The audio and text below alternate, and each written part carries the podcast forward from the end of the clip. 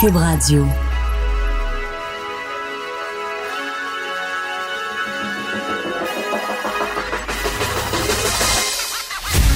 Jonathan Trudeau. Joe, Trudeau et Maude Boutet. Franchement dit. Cube Radio. Et bon vendredi. On est vendredi, le 30 août 2019. Mon nom est Jonathan Trudeau. Bienvenue dans Franchement dit à Cube Radio. Avec mon acolyte Maude Boutet. Salut Maude, comment vas-tu? Salut, ça va bien, toi? Ça va bien, ça va bien. Quand la, la trame musicale va être terminée, je sais pas si les gens vont entendre euh, un petit bruit de fond.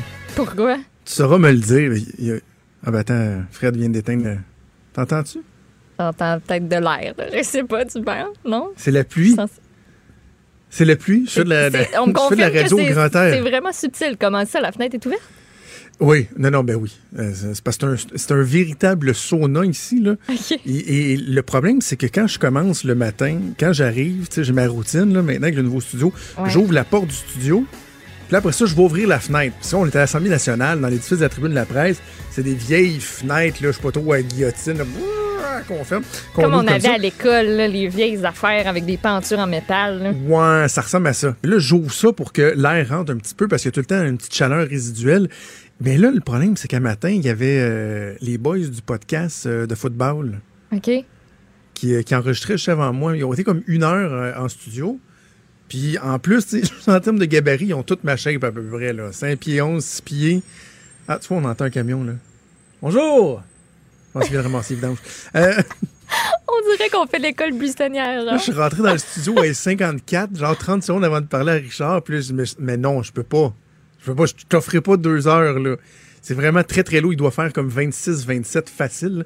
Euh, fait que j'ai ouvert la fenêtre. Euh, ah oui, c'est un camion de vidange. Entends-tu?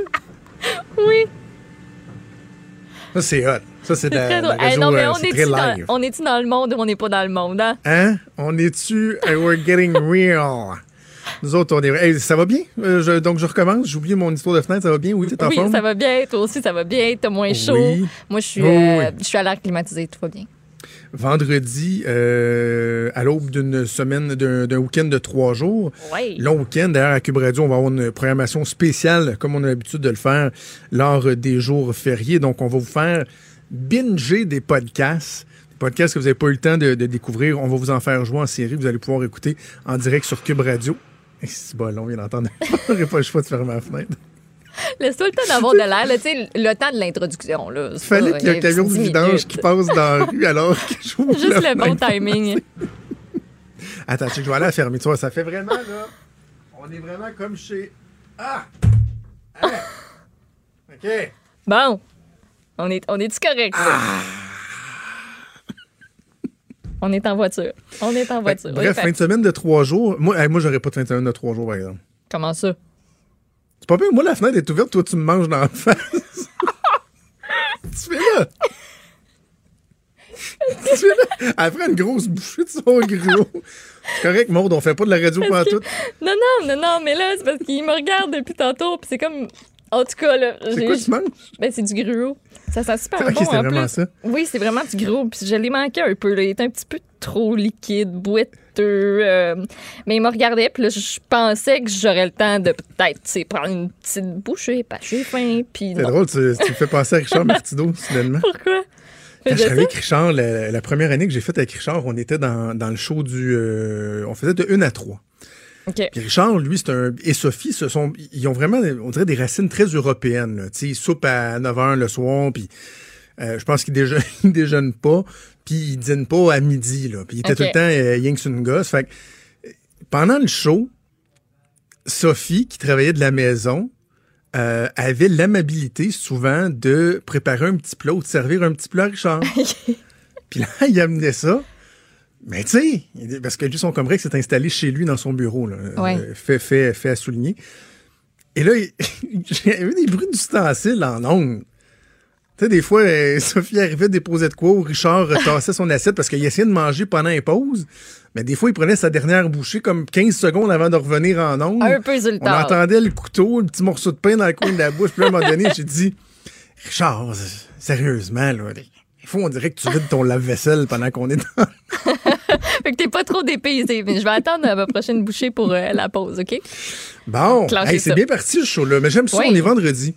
Tu sais, vendredi, il faut être un peu plus relax. Là. On Ben se prend oui. pas, on se prend pas pour d'autres et tout. Oui. D'ailleurs, euh, tu sais, hier, c'est la, la- la rentrée scolaire. On, on en a parlé en ouverture de show. Mais pour ceux que leurs enfants sont à la maternelle, c'est la, la rentrée progressive, là. Ce qui veut dire. Pas- ben, ça veut dire que hier, il faisait une heure et demie, dans le fond. OK, Ma le fille avait matin? l'école de 9h à 10h30 hier matin. Euh, C'était vraiment juste comme une petite intégration. Là, aujourd'hui, il y avait une journée pleine. Lundi, il n'y a pas d'école. Mardi, elle soit être en congé. Mercredi, elle a une journée pleine. Jeudi, elle est en congé.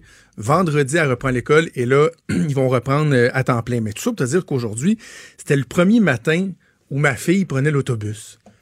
Et ça, c'est un autre moment. C'est un autre moment. Puis euh, ma blonde, puis moi, on a été, on a été reconduire les deux enfants. Puis j'avais mon grand de 8 ans et demi qui, qui lui prend bien au sérieux la, la- la responsabilité de, de protéger sa sœur dans Ah, l'autobus. c'est puis on a pris la petite photo traditionnelle qu'on va garder. C'est très drôle parce que l'autobus est arrivé 8 minutes d'avance.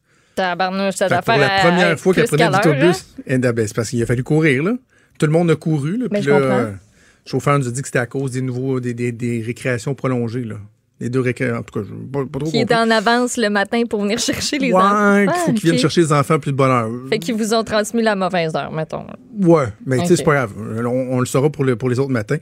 Mais bref, ça a été, ça a été un beau moment. Mais tu sais, ça fait penser le, le- le transport scolaire euh, et, et de voir, euh, tu sais, moi, ma petite qui a 4 ans, avoir 5 ans dans, dans, dans 3 semaines, tu sais, tu les sens très vulnérables.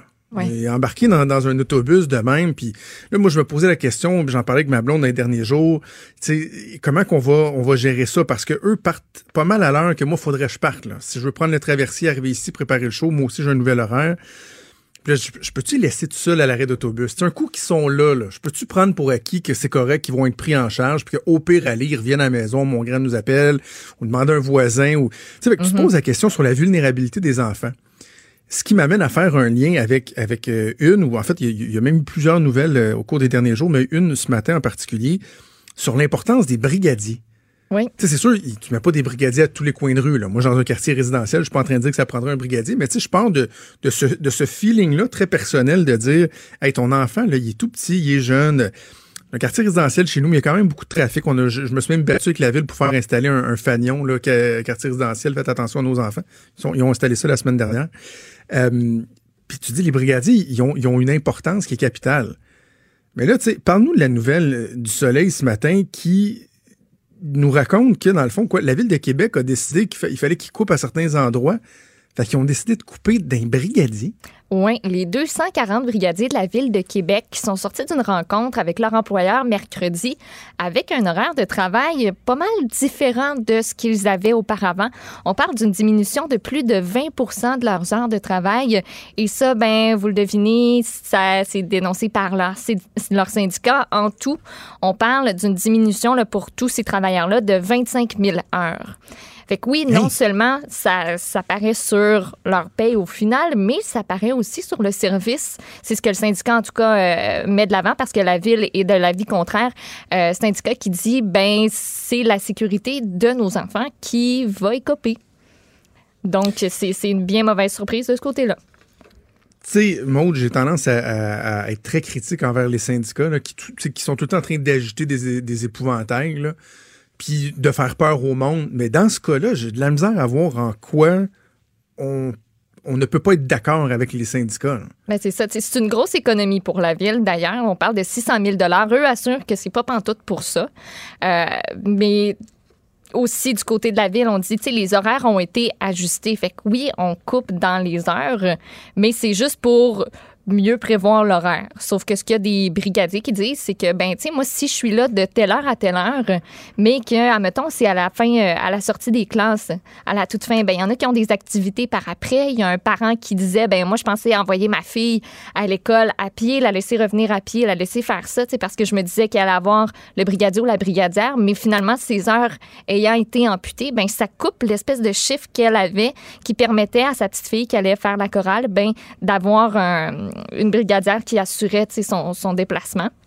Ouais. c'est des, des petits trucs comme ça qui, euh, qui sont pas qui sont pas banals, je trouve, au final, parce que, tu sais, oui, il y a bien beau avoir, mettons, je sais pas comment, tu sais, c'est configuré différemment partout, mais t'as bien beau avoir un stop, une lumière, euh, des lumières qui flashent, le- la traversée piétonne qui a été repeinturée. Il n'y a rien qui peut accoter le jugement d'un adulte pour faire traverser Mais l'enfant. puis on est dans un contexte de pénurie de main-d'œuvre. Euh, et là, on parle de gens, souvent des retraités, qui vont faire ça, tu sais, comme à côté pour arrondir les fins de mois, pour même dans, dans certains cas pour se désennuyer. Là, tu sais, ils font pas, euh, font pas 40 heures par semaine, là. Là, je lisais des, dans certains cas, par exemple, la personne, elle faisait, mettons, 12 heures par semaine. Et là, ils vont y ramener ça, mettons, à 5 ou 6 heures par semaine, des chiffres entrecoupés qu'il faut qu'elle vienne le matin, qu'elle reparte, qu'elle revienne l'après-midi pour être payée 6 heures. Tu sais, ça se peut que finalement, vu qu'on est en pénurie de main-d'œuvre puis qu'ils ont de la misère à trouver des caissiers, euh, des gens pour dire bonjour puis replacer panier au Walmart, il y a de la pénurie partout. Ça se peut qu'ils vont dire, ben, on va laisser faire, là. Tout ça parce que la ville a voulu faire, tu sais, ils disent que c'est pas ça, mais entre toi et moi, là, une économie de 600 000 piastres sur un Ouais. budget de combien de dizaines euh, ou centaines de millions en ville de Québec, je sais pas, là, mais je j'ai pas le chiffre en tête, mais tu sais, c'est- pas, euh, pas 100 piastres. tu sais, c'est- Ça, ça me semble être de, de- de l'économie de, de bout de chandelle. 1,1 milliard, Mathieu, no- notre recherchiste, me dit c'est 1,1 milliard. 1,1 milliard, le budget de la ville de Québec. Ils ont coupé 600 000 piastres, les brigadiers. Come on, là. Puis en tout, Pas moyen de couper ailleurs, là. Ouais, puis la masse salariale en tout, pour eux, c'est de 2,8 millions à peu près. Là. Fait que, tu sais, Ouais. sur le budget Bon, total. franchement, je, je, je, je, je trouve que c'est un, peu, c'est un peu ridicule. Ce sont des brigadiers, ils ont une job qui est euh, absolument importante. Bon, on, va, on verra. On va voir si la Ville de Québec va être davantage sensibilisée. Hey, on dit souvent qu'on parle pas assez des bonnes nouvelles. J'ai absolument qu'on parle d'une excellente nouvelle. Et il y a un aspect de cette nouvelle-là en particulier qui t'a... euh, un aspect phallique de cette nouvelle qui Non, marqué. c'est pas pour ça. non, non, non. Hey, voyons. Non, euh, non. Geneviève Guilbeault, hier, a fait une Guilbeault. Une annonce qui était attendue, Oui. euh, fort appréciée. De, de- de quoi il en retourne exactement? Là? C'était euh, concernant les, euh, les jeux d'amusement. Donc, tout ce qui est aller de quai, manège, les trucs, les tables de billard, jeux d'art simulateur, jeux gonflables, ben pour ça, il fallait être immatriculé. Faudrait pas, il fallait posséder euh, un papier. Puis, depuis un bon bout déjà, tout le monde disait, ben ça n'a pas de bon sens. Mettons, un propriétaire d'un salon de quai, il fallait qu'il aille une immatriculation pour chacune de ces allées. Fait que, mettons, t'en as 38, t'as 38 permis séparés qu'il fallait que tu aies enregistré, il fallait que tu renouvelles ça à chaque année. C'était de la paperasse complètement inutile. Donc, Geneviève Guilbeault, hier, annonce que, ben, on met fin à ça. Tout le monde est heureux, tout le monde est content. On prend une photo. Et la photo, c'est Geneviève Guilbeault qui est avec un autre monsieur et il pose en tenant une quille en bois. Mais comme c'est la pire photo que j'ai vue depuis le début de l'année, je pense. C'est vraiment bizarre, là. C'est juste bizarre. La quille en bois. Oui, on est au salon de quille aujourd'hui. Yeah! On est OK! Mais eux sont bien heureux, là. Pour vrai. Puis, tu sais, je les comprends. Les, euh, la Régie des alcools des courses et des jeux qui a remporté le prix de la paperasse inutile, euh, le prix citron. Parce que ça, ça avait juste, euh, ça avait juste pas d'allure. Fait que, ben, c'est ça, c'est ma, c'est ma photo bizarre. C'est on cite, euh, on salue Jocelyn Fauché, propriétaire du Kiorama Frontenac, qui a dit Enfin, enfin, le gouvernement a compris le besoin d'alléger la tarification des allées de quilles. Enfin.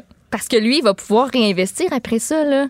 Chez eux, là, il y avait 48 allées, ce qui représentait 5 750 pièces en permis. Fait que là, lui, il se dit, ben, m'a réinvestir ça parce que j'aime beaucoup aussi son autre citation. L'industrie des salons de quai ne va pas en montant. Nous sommes en montant parce qu'on est différents. Il faut rester différent. Fait que, tu sais, euh, les salons de quai avec, euh, tu sais, l'ambiance euh, euh, nocturne, que tu t'habilles Ah en oui, blanc, tout ça. ça. Tu sais, il y en a plein, là, des concepts, là. Tu sais, celui-là, pas joueuse de quai, original, toi? mais j'adore ça. Hey, T'es-tu sérieuse? Je te jure, j'adore. J'aime vraiment, vraiment ça. Genre, tu joues que- régulièrement, là? Non. Mais. Quand la dernière fois je suis pas bonne. Euh, c'était, c'était, ben, ça doit être quelque part cette année, hein. J'imagine que j'ai joué à quelque part cette année. Je sais Ah pas. oui? Mais j'aime vraiment ça, jouer au quai. Mais c'est le Moi, j'ai fun. déjà en- été dans une ligue. gang. J'ai déjà, j'ai déjà été dans une ligue de T'avais-tu quilles. l'espèce de petite affaire qui se met là autour du poignet? là? Non. Non? T'avais-tu ta petite, euh, ta petite guenille là, pour chaîner la boule puis la lancer encore mieux? T'avais-tu des techniques? Oui. Ben là, t'es donc ben pas un vrai. OK. Mais, mais Hugo dire, t'es pas un vrai, là. Notre collègue Hugo Veilleux va capoter, là, parce que lui, quand il m'entend dire que je fais du kayak ou que j'ai fait ça, j'ai fait ça, on dirait qu'il pense que je fais juste faire de la politique pour être assis dans mon salon. Mais quand, quand j'étais jeune puis que je jouais euh, au hockey, au baseball, il y avait des gangs de parents là, tu sais, qui se faisaient. Les parents tissaient des liens, euh, devenaient amis. Puis il y a des parents qui avaient une ligue de bowling. Mes parents avaient embarqué dans, dans, Ah, dans- ouais. dans- dans cette ligue-là. Et finalement, ben, la plupart des gars...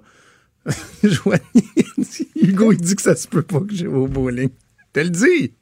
Je te le dis. Ben, ça- Et donc, on est, on ouais. est une couple de- d'enfants qu'on a dit, avec nous autres, si on veut y aller. Fait qu'on jouait une fois par semaine. On jouait aux petites. On se faisait Ah, des c'est match-up, plate, là. les faisait des équipes de quatre. Puis, ah non, j'aime bien mieux les petites que les grosses. OK. Ah oui. Ah non, les petites, là, écoute, ça prend, là, euh, tu sais, ça prend une précision, là. La technique parfaite. Est-ce que tu y vas très, très fort ou tu y vas pour le, le petit lancer, mais précis? Ouais. Mais j'ai une grosse. J'ai une grosse pensée en ce moment pour Marc-André Lard, que tu connais aussi, euh, qui est à Oui. la radio à Québec, avec qui les deux, on a déjà euh, travaillé, puis j'y Mal. une fois au quilles. Avec, OK. il a vraiment tout traîné, là. C'est un vrai. Il y avait Ah petite man, c'est un gros joueur de quilles. Ben oui. Puis il est bon, Ah, il là. doit- il doit avoir l'attitude en fâchant, là. plus. Oui, il y a l'attitude qui vient avec aussi, en plus. Mais c'est Il vraiment fâchant. Un, un petit cockiness là, qui être comme Yeah! Yeah! On le salue, on le salue, man. Fait que euh, je, je trouve qu'on est passé vite sur la photo. Là. Les gens qui l'ont pas vu n'ont pas compris. Qu'est-ce que Ah, je vais essayer- qu'est-ce qui dans cette photo-là? Je, je vais aller la repartager sur mon compte, là. Ça vaut pas trop la peine. Mais non, mais moi, je trouvais juste ça awkward comme pose de mettre les Pourquoi? deux, la, la main sur euh, la quille de bois, parce que c'est ju- c'est juste bizarre. Il n'y a, aucune connotation. J'ai- j'ai- non, j'ai rien Mais non, pensé Maud, de ça. arrête. Je te jure. Voyons, quand tu me l'as envoyé, Non, c'était non, clairement non, non, pour non, ça. Là. Non, je l'ai mis dans notre conversation de groupe, puis c'était juste parce que je trouvais ça bizarre. Je m'excuse, mais non, Geneviève non, Guilbeault est avec deux monsieur. Geneviève Guilbeault tient la base de la quille. C'est comme le symbole de la photo parce que enfin le gouvernement se préoccupe des quilles. On le dira jamais. On le dira jamais Euh, assez. enfin! Enfin! Mais tu sais, en plus, check, là. Quand ils vont faire leur bilan dans trois ans, ils vont dire on a réglé le problème au quai, OK? ça, c'est fait. On a respecté une de nos promesses. Geneviève Guilbeault tient la base de la quille. Tout est correct. Madame Guilbeault, là, elle, elle fait pas partie du awkwardness, mais il y a un des messieurs à côté qui, tu sais, lui aussi veut, touche veut toucher à la quille. juste l'air fâché. Il a juste la- à dire. Puis moi, là-dedans. Puis moi, qu'est-ce qui se passe? Le monsieur, il tient le, le, le, le, le, le, le, le- Le goulot. le goulot. C'est un goulot d'étranglement de la quille. Il la tient de... En tout cas, allez vous faire une tête, là. capable, mais c'est a- c'est même pas une vraie quille, c'est blanche avec les lignes rouges. Ils ont pris une maudite quille en bois. C'est comme, elle va-tu la mettre dans son bureau après? Il va se passer quoi avec cette quille-là? Rendu où? C'est-tu le symbole d'une promesse tenue? C'est-tu? Ce, ce monsieur-là, là, parce que j'imagine que c'était le... J'imagine que c'est le monsieur Fauché ou c'était peut-être le monsieur à côté, peu importe.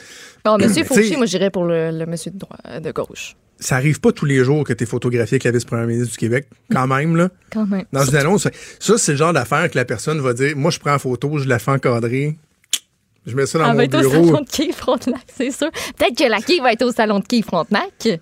La quille touchée par Geneviève. Guilbeault. Mais j'ai vraiment pas pensé croche du tout, je vous le jure. Geneviève Guilbeault, c'est une future maman.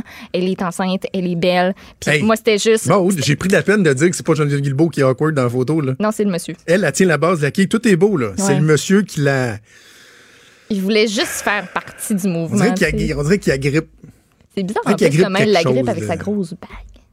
Je vais aller repartager ça. Vous irez sur mon Fait compte. que, il y avait des, il y avait des nouvelles pas mal moins euh, réjouissantes, pas mal plus inquiétantes, mais on est vendredi, on file léger. Ça veut pas dire qu'on va, par- on va parler de choses euh, euh, préoccupantes et importantes. Par contre, c'est ce qu'on va faire d'ailleurs euh, au retour de la pause. On va parler de toute la question, la problématique des tarifs de stationnement dans les hôpitaux. Est-ce que la CAQ, tranquillement, pas vite, sera en train de reculer sur un engagement qui avait fait beaucoup jaser, un engagement qui rejoignait bien des gens? On en parle dans quelques secondes. Des débats, des commentaires, des opinions. Ça, c'est franchement dit. Cube Radio. Je le disais avant d'aller en pause, Maude, euh, l'engagement euh, de la Coalition Avenir Québec en ce qui concerne les tarifs de stationnement dans les hôpitaux, ben ça refait surface parce qu'eux s'étaient engagés à faire ça très, très, très rapidement. Je me souviens de François Paradis, euh, euh, député de la CAQ aujourd'hui, toujours député de la CAQ, mais qui a un droit de réserve avec son, son rôle de président de l'Assemblée nationale. Lui avait martelé là-dessus pendant des mois en disant ça n'a pas de bon sens qu'on change aussi cher. Euh, on parle là, dans certains endroits de tarifs qui vont jusqu'à 20, 20 24 dollars par jour. Il y a comme pas de, de, de, de Ouais. gratuité ou quoi que ce soit. Et eux se sont engagés à plafonner un maximum de 10 pour 24 heures les euh, tarifs de stationnement, mais aussi assurer une gratuité de deux heures. Or, on est presque un an plus tard, il n'y a rien euh, qui a été fait et ça commence euh, à inquiéter bien des gens. Avant qu'on ait parlé à notre invité, j'ai demandé à notre collègue Mathieu Boulay, qui est recherchiste à Cube, de venir en studio parce qu'il s'est déjà penché sur la question de qu'est-ce que ça représente, les revenus des, euh, des stationnements, OK? Parce que euh, dans l'article de Radio-Canada, on dit que, par exemple, dans, pour le CIUS de l'Est de l'île de Montréal, c'est 4,8 millions que ça a rapporté dans la dernière année. Ceux de Laval, la Nodière, Saline, la Saint-Jean, c'est entre 4,6 et 4,7 millions. Mathieu, lui, s'est penché sur ce que ça peut représenter ici à Québec avec euh, le CHU de Québec. Ça va nous donner quand même une bonne idée, là, quand on parle de, de, de, de vache à lait. Euh, Mathieu, salut. Bon matin. Qu'est-ce que ça représente, donc? On prend le CHU de Québec, là. Ça représente quoi, les frais de station? Cinq hôpitaux de la région de Québec, les principaux hôpitaux. Les revenus pour l'année financière 2017, 13,1 millions de dollars. Hein? Ouais, les cinq hôpitaux, là, le, le montant cumulé, c'est 13 points. Là, à ça, il faut comprendre qu'il y a des frais d'entretien. On parle de quoi? On parle de pavage quand c'est nécessaire, de déneigement euh, l'hiver, euh, agent de sécurité, OK. Remplacement de barrières lorsqu'il y a du vandalisme, ce genre de trucs-là, l'éclairage, le- les frais d'électricité. Ça, c'est 4 millions. Donc, il reste un genre de 8-9 Il reste millions. 9 millions, 9,1 millions. OK. Je, dans l'article de Radio-Canada, euh, il y a des gens qui se défendent en disant Oui, mais vous savez, ça sert pour euh, les fondations. Tu dans le fond, c'est les fondations des hôpitaux qui vont récolter, récolter ces, ces, ces, ces, euh, montants-là et qui vont se servir des profits pour les fondations des hôpitaux. Jusqu'à quel point c'est vrai, cette affirmation-là? C'est pas tout à fait vrai parce que pour l'année financière 2017, toujours, le CHU a remis à la fondation du CHU, en fait, 228 000 sur les 9 millions restants. On prend le Ouais. 13 millions, on enlève le 4 millions de frais d'entretien et à ça, on remet 228 000 à la fondation. Mais C'est, c'est une fraction, c'est des pinottes, là. Là, il reste tout près de 9 millions encore. Là. Ça sert à quoi, ces 9 millions-là? C'est la question qu'on se pose. À financer le, le, le système. salaire des infirmières, salaire des médecins, salaire des préposés, l'équipement médical, les civières, les frais de ménage, les frais d'entretien, euh, l'achat de nouveaux matériels. Il en manque. C'est sûr que tout ça coûte pas seulement 9 millions, mais on prend le 9 millions que vous payez quand vous allez dans les stationnements et à ça, on ajoute ce qu'on paye en taxes et impôts pour le budget de l'hôpital. OK. Euh, merci. Merci pour euh, le portrait, euh, Mathieu. On va aller rejoindre tout de suite Paul Brunet, que vous connaissez bien, qui est président du Conseil pour la protection des malades, pour en discuter. Bonjour, Monsieur Brunet. Bonjour, monsieur. Monsieur Brunet, je le dis d'entrée de jeu, c'était un engagement ferme de la Coalition Avenir Québec, de son porte-parole à l'époque en matière de la santé, François Paradis. Euh, on est pratiquement un an plus tard. Est-ce qu'on est avancé? Est-ce qu'il y a eu des discussions? À votre connaissance, est-ce qu'on est à veille de voir la réalisation de cet engagement-là? On devrait, je, je pourrais pas vous dire s'il y a eu des discussions. On s'est rallié aux 10 pour 24 heures. Je pense que ça faisait un certain sens, même si philosophiquement, on comprend toujours pas que c'est gratuit pour aller au casino, mais c'est un prix ex- exorbitant pour aller à l'hôpital. C'est comme si l'État, hein, qui s'occupe des deux missions, dit venez au casino, on vous charge rien, mais si vous allez à l'hôpital, on va vous écœurer assez que vous allez y venir le moins souvent possible. Ça fait drôle. Je pas que c'est ça qui se passe, mais c'est ça que ça donne. Alors, mais le 10 piastres, moi, je me ralliais à ça. Et euh, ben là, ça va faire un an. Moi, j'avais dit à Mme McCann, on vous donne un an pour que vous nous montriez, pour que vous régliez tout. Pas mal d'affaires qui sont démolies dans le système. Mais au moins qu'on voit euh, que vous êtes sérieux dans la réalisation des promesses en regard du système de santé et surtout en regard de ce que vous avez promis aux patients.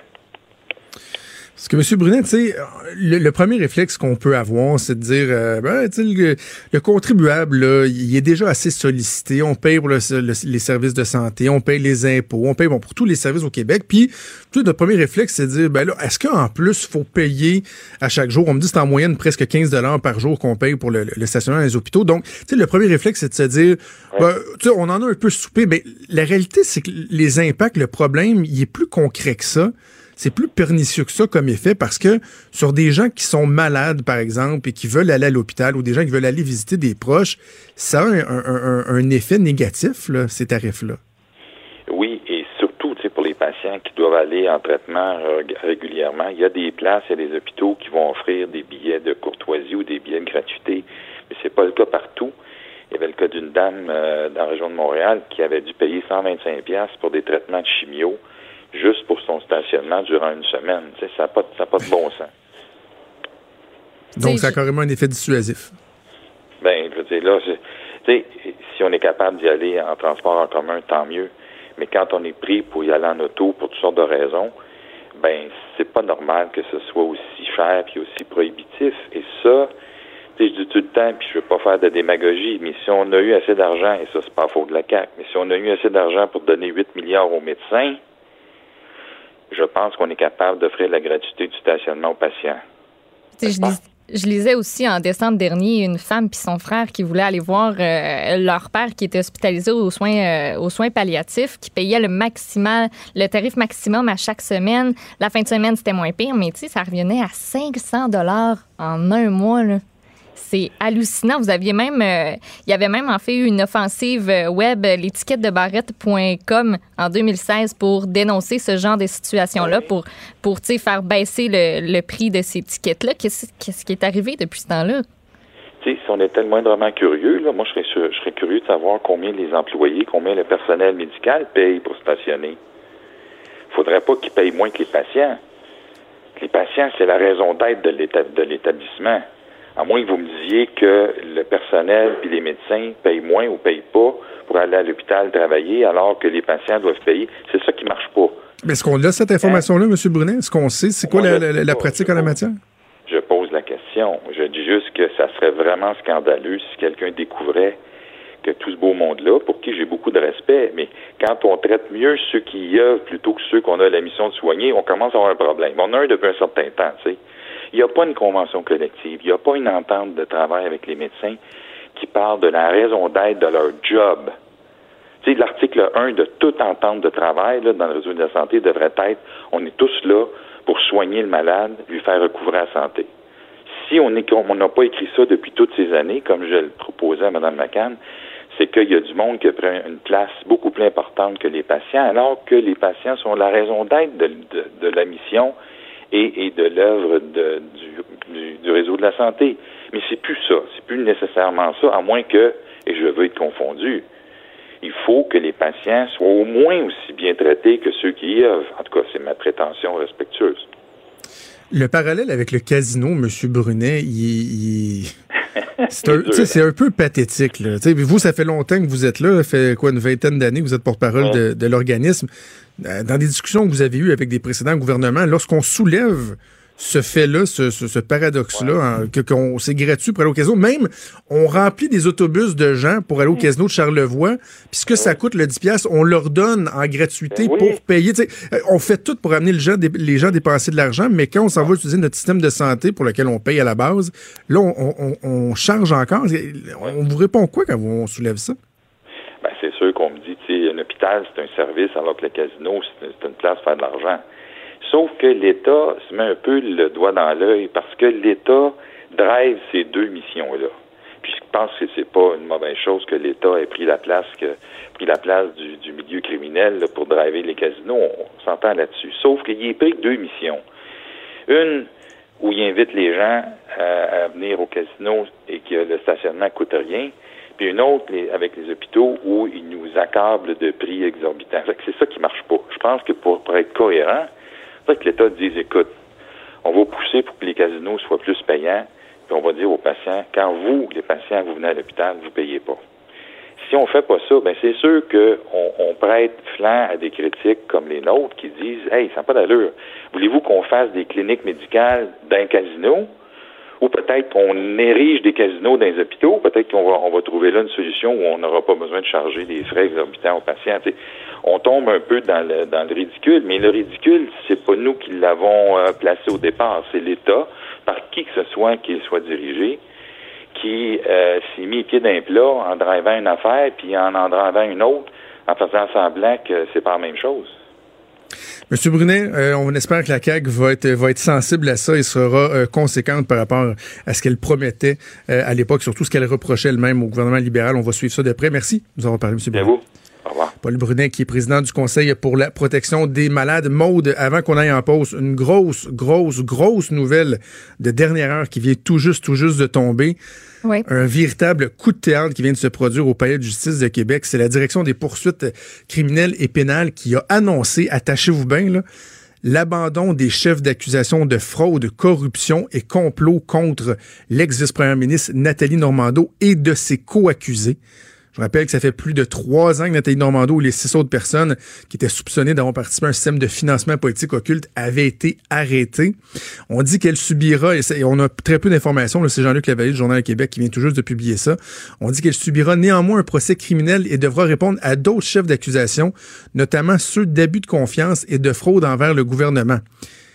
Mais quand même, là, C'est les chefs d'accusation, ben là, c'est pour ça que j'ai hâte de voir les, les, les précisions, parce que dans l'amorce, euh, Jean-Luc dit abandon des chefs d'accusation de fraude, mais euh, devra répondre à d'autres chefs d'accusation, notamment ceux d'abus de confiance et de fraude envers le gouvernement.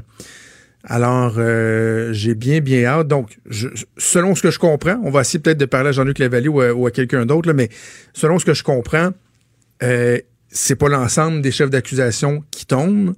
On n'évoque pas ici là, les, les- délais déraisonnables ou quoi que ce soit, la- l'arrêt Jordan, mais euh, le DPCP qui annonce abandonner une kyrielle de chefs d'accusation qui était euh, qui avait été déposée contre Nathalie Normando et les autres co-accusés.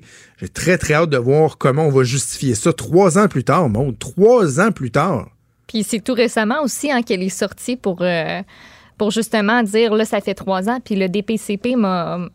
J'ai jamais rien entendu d'eux. On m'a jamais demandé ma version des faits, fait que tout ça survient... c'est... Moi, j'ai pas de mots, là. C'est c'est hallucinant. C'est c'est incroyable. C'est euh, inattendu. Le bon mot aussi, c'est inattendu, là. Je, je- Eh, hey, tu sais, je pense à vite de même là. Je pense à Jonathan Bété là, tu sais, qui, qui a décidé qu'il poursuivait le gouvernement euh, la semaine passée là pour euh, pour 10 millions là. Euh, imagine, imagines-tu la poursuite que Nathalie Normando pourrait éventuellement. Je vais quand même garder le conditionnel. Il y a d'autres chefs d'accusation, puis bon, mais pourrait éventuellement mettre d'en face du gouvernement, de, de l'UPAC, du DPCP. Ça ouvre la T'sais, porte je- à beaucoup de choses. Hein? Tu sais, Maude, moi, là, j'ai travaillé avec cette femme-là là, pendant euh, quatre ans de temps. Là. Ça a été une amie, ça a été une proche. J'ai passé plus de temps avec Nathalie Normando qu'avec ma blonde pendant quatre années de temps. J'étais son attaché de presse, j'étais son directeur de cabinet adjoint et tout. Moi, ça fait trois ans que j'ai même pas le droit d'y parler à Nathalie.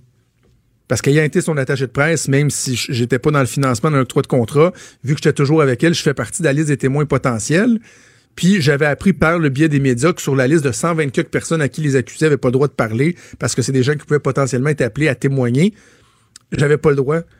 Moi, ça fait trois ans, là, j'ai même pas pu dire à Nathalie Normando, là, hey, euh, bonne chance, euh, je pense à toi, on est avec toi, etc. Je- moi, je, je peux même pas, là.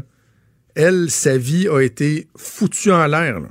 Ah ouais, elle fait de la radio, puis tout, mais euh, je pense que d'un point de vue personnel, dire à quel point il y a eu des impacts sur cette femme-là, puis les autres co-accusés, là, mais qui publiquement ont pas mal moins subi de, dommages que Nathalie Normando. Et là, de voir qu'après trois ans d'attente comme ça, de tergiversation, on abandonne des chefs de- de- d'accusation aussi importants que ceux de fraude, de corruption, de complot.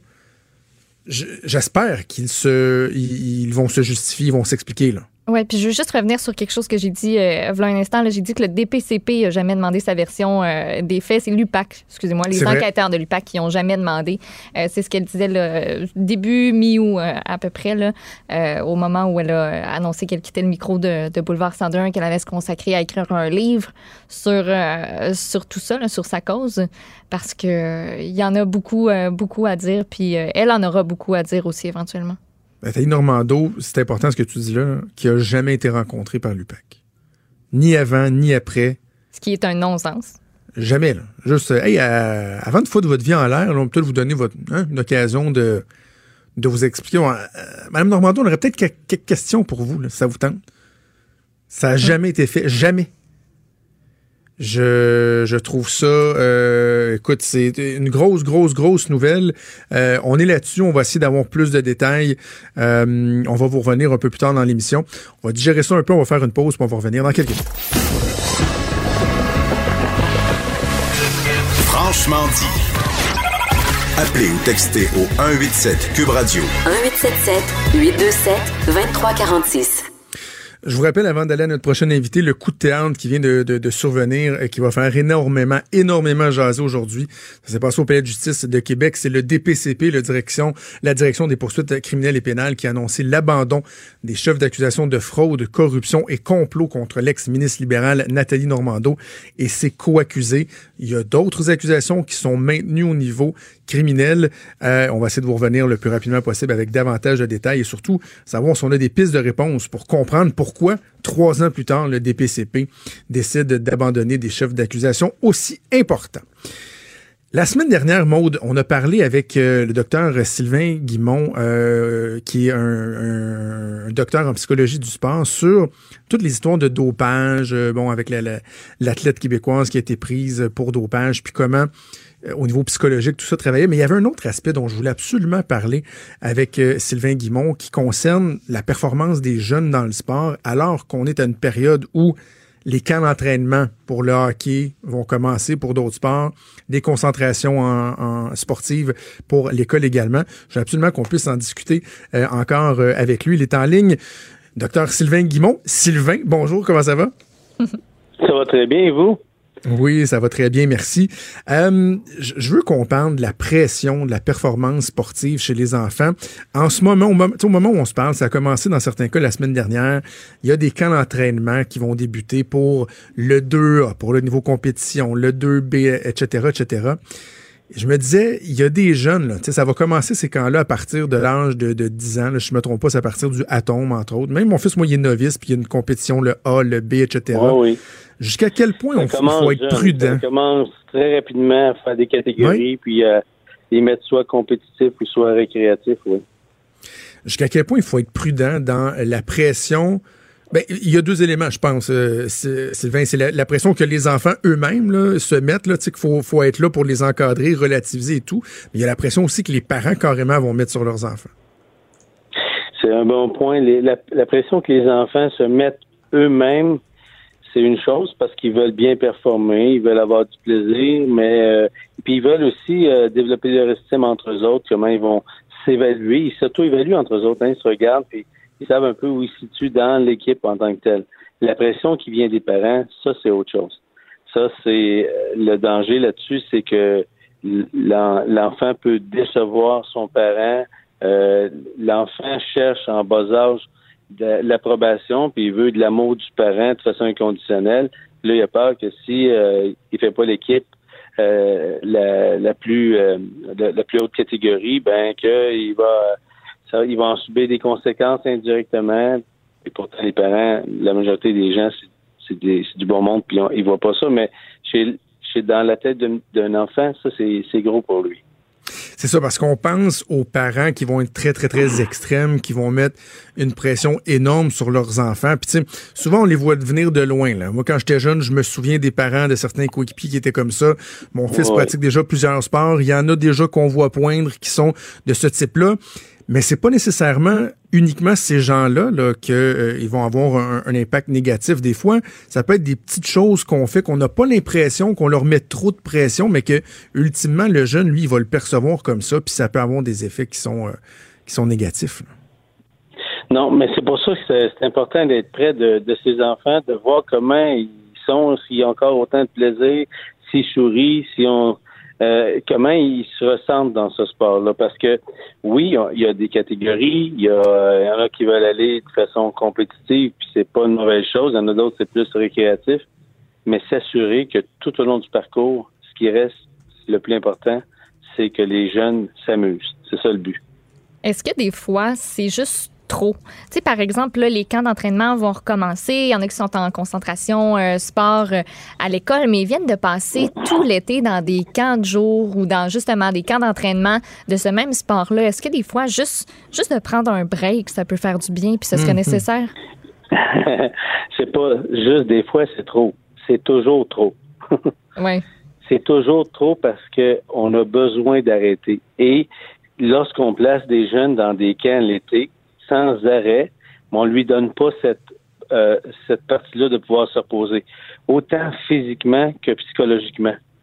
Lorsqu'on est au travail, on en a des, des moments où on va avoir des vacances pour être capable de couper puis penser à autre chose. Ben les jeunes doivent avoir la même chose. Puis aujourd'hui, ce qui est triste, c'est que les jeunes sont dans un sport, dans un seul sport, puis ils ne font que ce sport-là. Ah, On mais ça, développe c'est. ouais. des athlètes de jeunes qui sont dans plusieurs sports puis qui vont développer d'autres habilités. Exact. Ça, c'est un, un des aspects que je voulais qu'on aborde ensemble. Euh, à quel âge ça peut devenir euh, pertinent de se dire, ben moi, je vais me concentrer sur un sport parce que j'évolue euh, dans un haut niveau dans ce sport-là, je veux persévérer. À partir de quel âge? Sais, je regarde, je, je me ramène encore à mon exemple personnel. Mon garçon va avoir 9 ans, qui fait du baseball, il fait du hockey, puis je le vois, il y a des jeunes de son âge qui font juste, juste, juste du hockey. là. C'est hockey, hockey, hockey, hockey. Je peux pas croire que c'est bon, mais à partir de quel âge qu'on peut se concentrer sur un sport? Juste sur un sport, dire ben je vais concentrer ce sport-là parce que je veux devenir euh, à un très haut niveau à ce niveau-là, c'est correct, mais je me concentre pas juste sur ce sport-là. Je peux faire d'autres sports qui peuvent être pour le plaisir à l'extérieur de ce sport-là. Je me suis rendu compte il y a quelques années, au début des années 80, il y a eu une mode, on faisait beaucoup d'entraînement du haut du corps pour les athlètes, pour les joueurs de hockey. Puis on se retrouvait que les Européens étaient blessés moins que nos, que nos athlètes à nous ici. On s'est rendu compte que eux, là-bas, ils faisaient du soccer l'été, ils faisaient d'autres choses. Puis ils faisaient en sorte qu'ils renforçaient les muscles du tronc. Puis il y avait moins de blessures qu'ici où on pensait juste à s'entraîner, s'entraîner dans le but de. Donc, c'est bon pour un athlète d'avoir un entraînement qui est varié, avoir de quoi qui est plaisant, puis qu'on n'a pas toujours la tête juste au hockey ou juste au sport qu'on pratique en général. Non, il n'y a pas d'âge, puis effectivement, on devrait le faire, euh, même lorsqu'on arrive pro, de faire d'autres choses, puis de, de s'amuser dans d'autres sports, pas seulement le sport dans lequel on a choisi. Quand on parlait de l'importance de, de prendre une pause, euh, est-ce que c'est quand on pratique un sport en continu ou même lorsqu'on varie dans les sports? Parce que si c'est le cas, ça serait pas mauvais que nos fédérations sportives se parlent. là. Tu sais, moi, je, Ah. mon garçon, il a pas eu de break depuis deux ans. là, parce que le hockey chevauche le baseball, le baseball chevauche le hockey. Puis pas les camps de perfectionnement, là, juste les débuts de saison. Il y a pas de Non, temps mort entre les deux. là. Puis je trouve aussi qu'il y a souvent, euh, on va dire, ben là, si tu viens pas au camp au début parce que t'as pas fini tes, ta, finalité au niveau du soccer, tu es en train des, dans les séries, puis on empêche les jeunes de jouer dans les séries.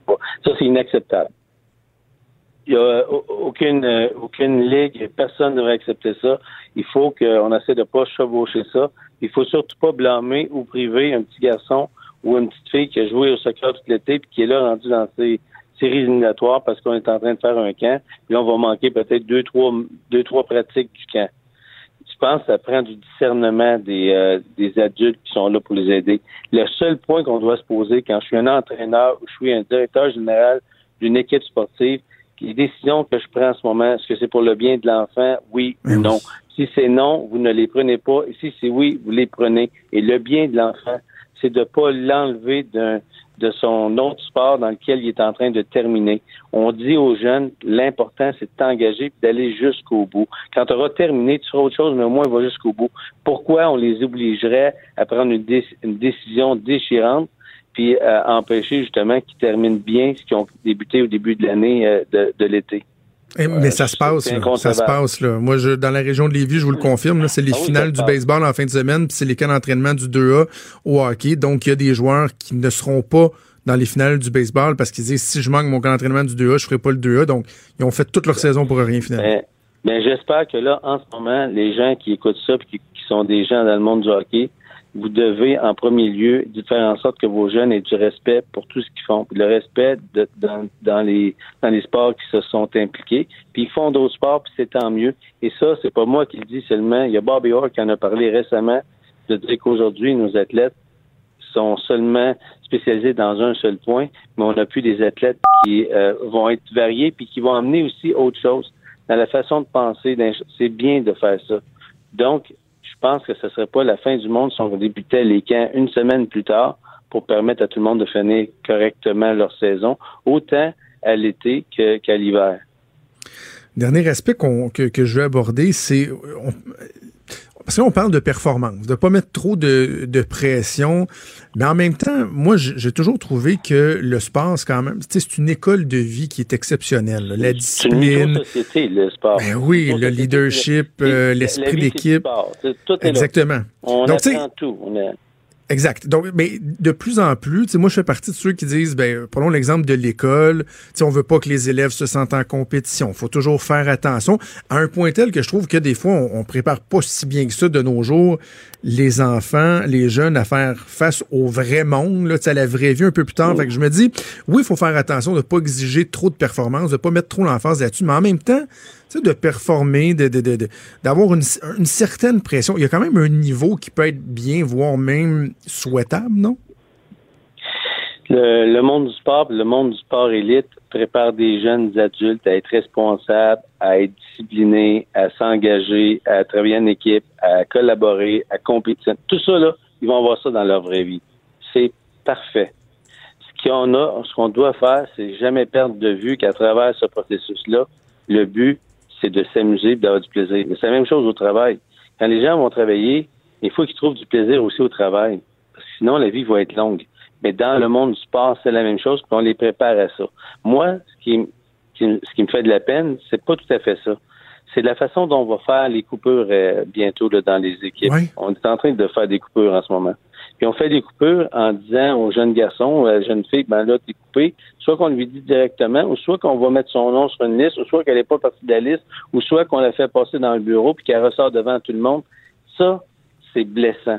Et ça, on peut blesser des jeunes de façon euh, énorme parce que pour un jeune, l'identité qu'il porte à son équipe, comment il est perçu, puis comment les autres le voient, l'image qu'il reflète par rapport à à- à ses amis, c'est extrêmement important. Et quand c'est fait, c'est de fait fait avec beaucoup de dignité, puis de leur dire pourquoi, puis comment comment on est fier de ce qu'ils ont fait jusque-là, puis de continuer à s'améliorer, puis qu'ils vont être bien dans la catégorie suivante qu'ils vont faire, parce que un jour, on ne sait pas, ils peuvent peut-être revenir. Mais ça, pour faire ça, il devrait avoir des règles dans le monde du hockey, dans le monde du, dans tous les sports où on a à faire des coupures chez des jeunes.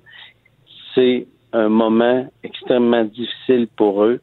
C'est un moment qui les divise. Il y a des jeunes qui vont faire l'équipe, qui parleront peu un autre jeune qui fait pas l'équipe. Ça, c'est la réalité. On veut surtout pas ça comme adulte. On veut placer nos jeunes dans un monde où il y a, on apprécie la différence, où on n'est pas nécessairement du même groupe de, euh, on n'appartient pas au même groupe social. C'est ça qu'on veut faire. Mais si on veut faire ça, c'est à nous à donner cet exemple-là. Puis l'exemple qu'on doit faire, on doit faire les, les, les les re- recouper les, les équipes ou retrancher les joueurs Mm. Euh, de façon à ce que ce soit fait d'une façon euh, admirable. Tout se dit dans la vie, c'est vraiment on dit, puis ça dépend euh, comment on prend soin des jeunes qui sont là. C'est une grande responsabilité qu'on nous, on nous donne, on donne nos enfants, autant dans le monde de- des professeurs que dans le monde de- de- du coaching. C'est la profession la plus importante qui existe. C'est sûr que dans Absolument. le coaching, beaucoup, il y a du bénévolat, mais la majorité des gens qui sont là, je vous dirais à 80% c'est tout du bon monde qui veulent donner de leur temps puis aiment les gens. Mais il y a 20% des gens qui devraient pas être là. Qui sont là pour leur propre ego, puis c'est gagné à Ouais. tout prix, au-delà de, de blesser puis de détruire l'estime et, et, euh, l'image des jeunes qu'ils ont. Espérant que le message, je pense, c'est important de, de, de le marteler, de sensibiliser les parents, euh, les entraîneurs euh, à cette réalité-là, au risque qu'il y a à mettre trop de pression euh, et autres. De Sylvain Guimond, docteur en psychologie du sport, encore une fois, c'était fort de intéressant. faire ça et bravo de l'avoir fait ce matin sur ce sujet-là aussi important. Merci, mais merci d'avoir été là pour Je nous en parler. félicite. Merci. On remet ça. Merci Sylvain Guimond, qui est docteur en psychologie du sport. Maude, avant d'aller en pause, on est toujours en attente d'avoir davantage de détails sur cette décision-là qui vient d'être rendue. Euh, je lis un autre, la plupart des médias là, ont juste une ou deux lignes. On, se comprend que ça vient tout juste de tomber. Mais euh, Isabelle Mathieu du Soleil dit, dans le fond, le DPCP dit qu'il n'a aucune preuve, qu'il ne présentera aucune preuve. Donc, il abandonne les accusations de fraude, corruption et complot. Mais je trouve juste la façon de, comme c'est formulé là, là, qui dit, ouais, finalement, là, on présentera rien. Là. Oui, je, Tu com- sais, je t'a- je je t'avais comprends. dit que. Je t'avais dit que j'avais des preuves, là. Je t'ai arrêté parce que j'avais full, full, full, full preuves.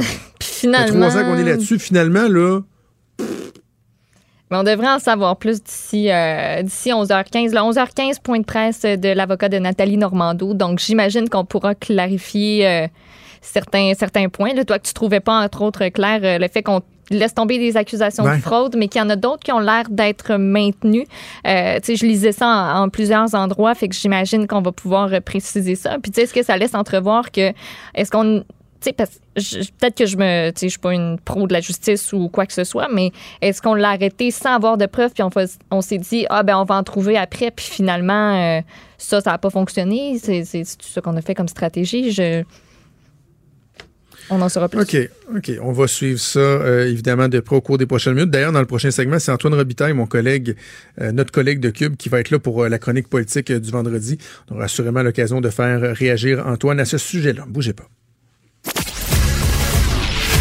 Il est franc et nuancé. Jonathan Trudeau.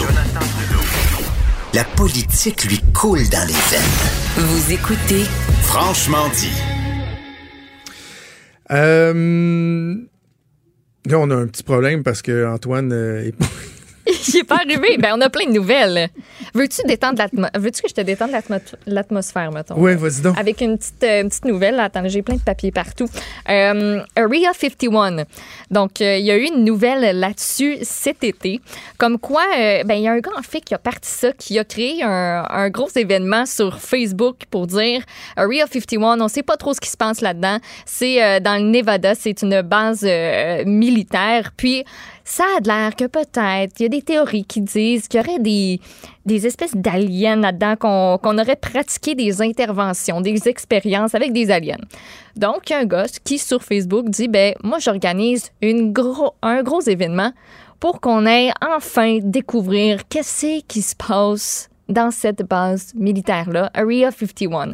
Donc, euh, finalement, l'événement sur Facebook qui a attiré plus de 2000 personnes. C'était une blague, là, au début, on le rappelle. C'était une Ah oui, blague. je me souviens, Vincent Dessureau m'en avait glissé Ouais. un mot. Puis là, ça devenait, ça prend des proportions inquiétantes. Hey, il y avait 2 millions de personnes qui avaient dit qu'elles allaient participer à ça en plein milieu du désert du, euh, du Nevada. Ça a été euh, effacé comme événement, mais il y en a un autre qui a pris le dessus. On a appelé ça le Alien Stock Festival, qui aurait lieu du 20 au 22 septembre. Et aujourd'hui, il y a un deuxième comté qui a déclaré l'état d'urgence pour prévenir qu'est-ce qui va se passer durant cette, euh, ce moment-là. Donc, euh, c'est le deuxième. Juste avant, il y avait le comté de Lincoln. Là, c'est Nye, N-Y-E, j'imagine que ça se dit de même. Euh, mais le maire là-bas capote un peu. Il dit on, on va se rendre qu'on va manquer de tout. On va manquer d'eau. On va manquer de glace, on va manquer de nourriture, on va manquer de gaz. Il n'y aura pas de place pour aller aux toilettes. Il n'y a même pas de réseau cellulaire à certains endroits. Fait que si vous venez, là, préparez-vous comme du monde parce que sinon, ça va être le bordel. Il dit, moi, je le vois venir d'avance, puis nous autres, là, la ville va être prise d'assaut parce qu'on parle de, 3, de 35 000 à 40 000 personnes qui pourraient se présenter Mais voyons donc. pour cette espèce de festival-là. C'est capoté. Puis la ville qui déclare l'urgence, le comté, en fait, il y a 44 000 résidents. Fait que, tu sais, on doublerait à peu près la taille de la population dans ce coin-là, de gens qui se disent, ben nous autres, on va se rassembler là, puis, tu sais, il y en a, c'est sûr s'il va y avoir des débordements, des débordements, là, c'est assuré, parce qu'à la base, on voulait être le plus de gens possible, puis se dire, ben ils pourront pas nous arrêter, c'est impossible, ça fait qu'on va réussir à aller sur la base militaire. Puis les militaires ont finalement dit, ben comme non, c'est vraiment pas une bonne idée. Tu sais, ils ont le droit d'ouvrir le feu, hein. S'ils sentent Ben qu'il y a oui. une menace, ça fait que ça... Ben, ça- C'est ridicule. Ouais. Mais je, je vois pas comment il y aurait vraiment, euh, réalistement, 30-40 000 personnes qui vont se déplacer là. Je veux dire, c'est un buzz sur le web. Mais ce serait pas la première fois qu'on voit des, euh, des sûr, manifestations annoncées que, finalement, Ouais. c'est euh, c'est des flops euh, qui se qui se produisent. Euh, Il y a Antoine Robitaille qui euh, qui débarque euh, en studio. Évidemment, euh, ça vient un peu chambouler là, toute la, la programmation de, de, de, de l'émission avec cette nouvelle-là qui est tombée au cours des dernières minutes. Je vous le rappelle, le DPCP qui laisse tomber plusieurs accusations, soit de fraude, de corruption, de complot contre l'ex-ministre Nathalie Normando et ses co-accusés. Je vous le dis tout de suite, à 11h15, euh, il y a toujours des fois un peu de retard dans ces trucs-là, mais à 11h15, il y a l'avocat de Nathalie Normando qui va donner un point de presse. Assurément, on vous le diffusera en direct. Il y a l'avocat François-David Bernier qui lui-même avait eu euh, l'occasion de s'entretenir avec Nathalie Normando euh, à Cube Radio euh, cet été qui va réagir. Antoine, tu es en studio. Oui. Je veux que tu réagisses. Mais avant ça, euh, Mme Normando avait donné également une entrevue avec euh, Caroline Saint-Hilaire et Macacoto euh, lorsqu'elle a annoncé son départ à la radio et le fait qu'elle était pour euh, plancher sur la rédaction d'un livre pour raconter son histoire. Peut-être entendre un extrait de ce que Mme Normando avait à dire à ce moment-là. Ben moi, Caroline, j'ai beaucoup entendu des gens qui me disent, Nathalie, euh, j'ai déjà beaucoup entendu l'expression bouc émissaire. Ouais. C'est comme, mais euh, j'essaie toujours de comprendre, plus de trois ans après mon arrestation, pourquoi j'ai été arrêtée. Moi, ce que je demande aujourd'hui, Caroline, plus de trois ans après, euh, le fait que les deux enquêteurs se soient présentés à 6 heures du matin chez moi, c'est de dire, moi, je vais être jugée, mais avec justesse. C'est-à-dire que, euh, puis je l'ai dit et je le redis, je souhaite que euh, la preuve soit challengée en cours. Moi, je vais être questionnée par des procureurs, je vais être questionnée par le juge. Je voudrais qu'on nettoie l'ardoise. Euh, mais euh, on se pose des questions, je me pose des questions, puis il n'y a pas que moi qui s'en pose, évidemment, euh, pas sur euh, mon arrestation. Antoine, euh, on vient d'entendre Mme Normando, c'était il y a quelques semaines au micro de, de, de Cube Radio. À chaud, ta réaction à cette nouvelle-là, le DPCP qui laisse tomber des accusations de fraude, de corruption, de complot? Je, je, je réitère, je le mentionne à nouveau, il y a d'autres chefs qui demeurent C'est ça. sur le début de confiance et de fraude envers le gouvernement, mais ta réaction à ça? Ben donc elle qui voulait laver son linge sale, elle va peut-être avoir euh, l'occasion là, tu sais, de, de finalement confronter c'est ceux qui l'accusent. Donc elle est pas comp- elle perd, comp- perd pas complètement cette euh, cette occasion qu'elle aura de, de qu'elle- voulait avoir. hein. Elle voulait vraiment aller s'expliquer en, en cours parce qu'elle savait très bien, en tout cas d'après ce qu'on d'après ce qu'on a compris là que ce que les policiers avaient contre elle était mince. Hein, c'est euh, et a posteriori, moi ma réaction aussi, c'est que c'est un autre flop de l'UPAC, mais Mais un majeur Hein? à cette arrestation qui a eu lieu le jour du budget, qui avait tout l'air d'une arrestation politique pour le chef de l'UPAC pour assurer sa, reconduction à la tête de l'UPAC.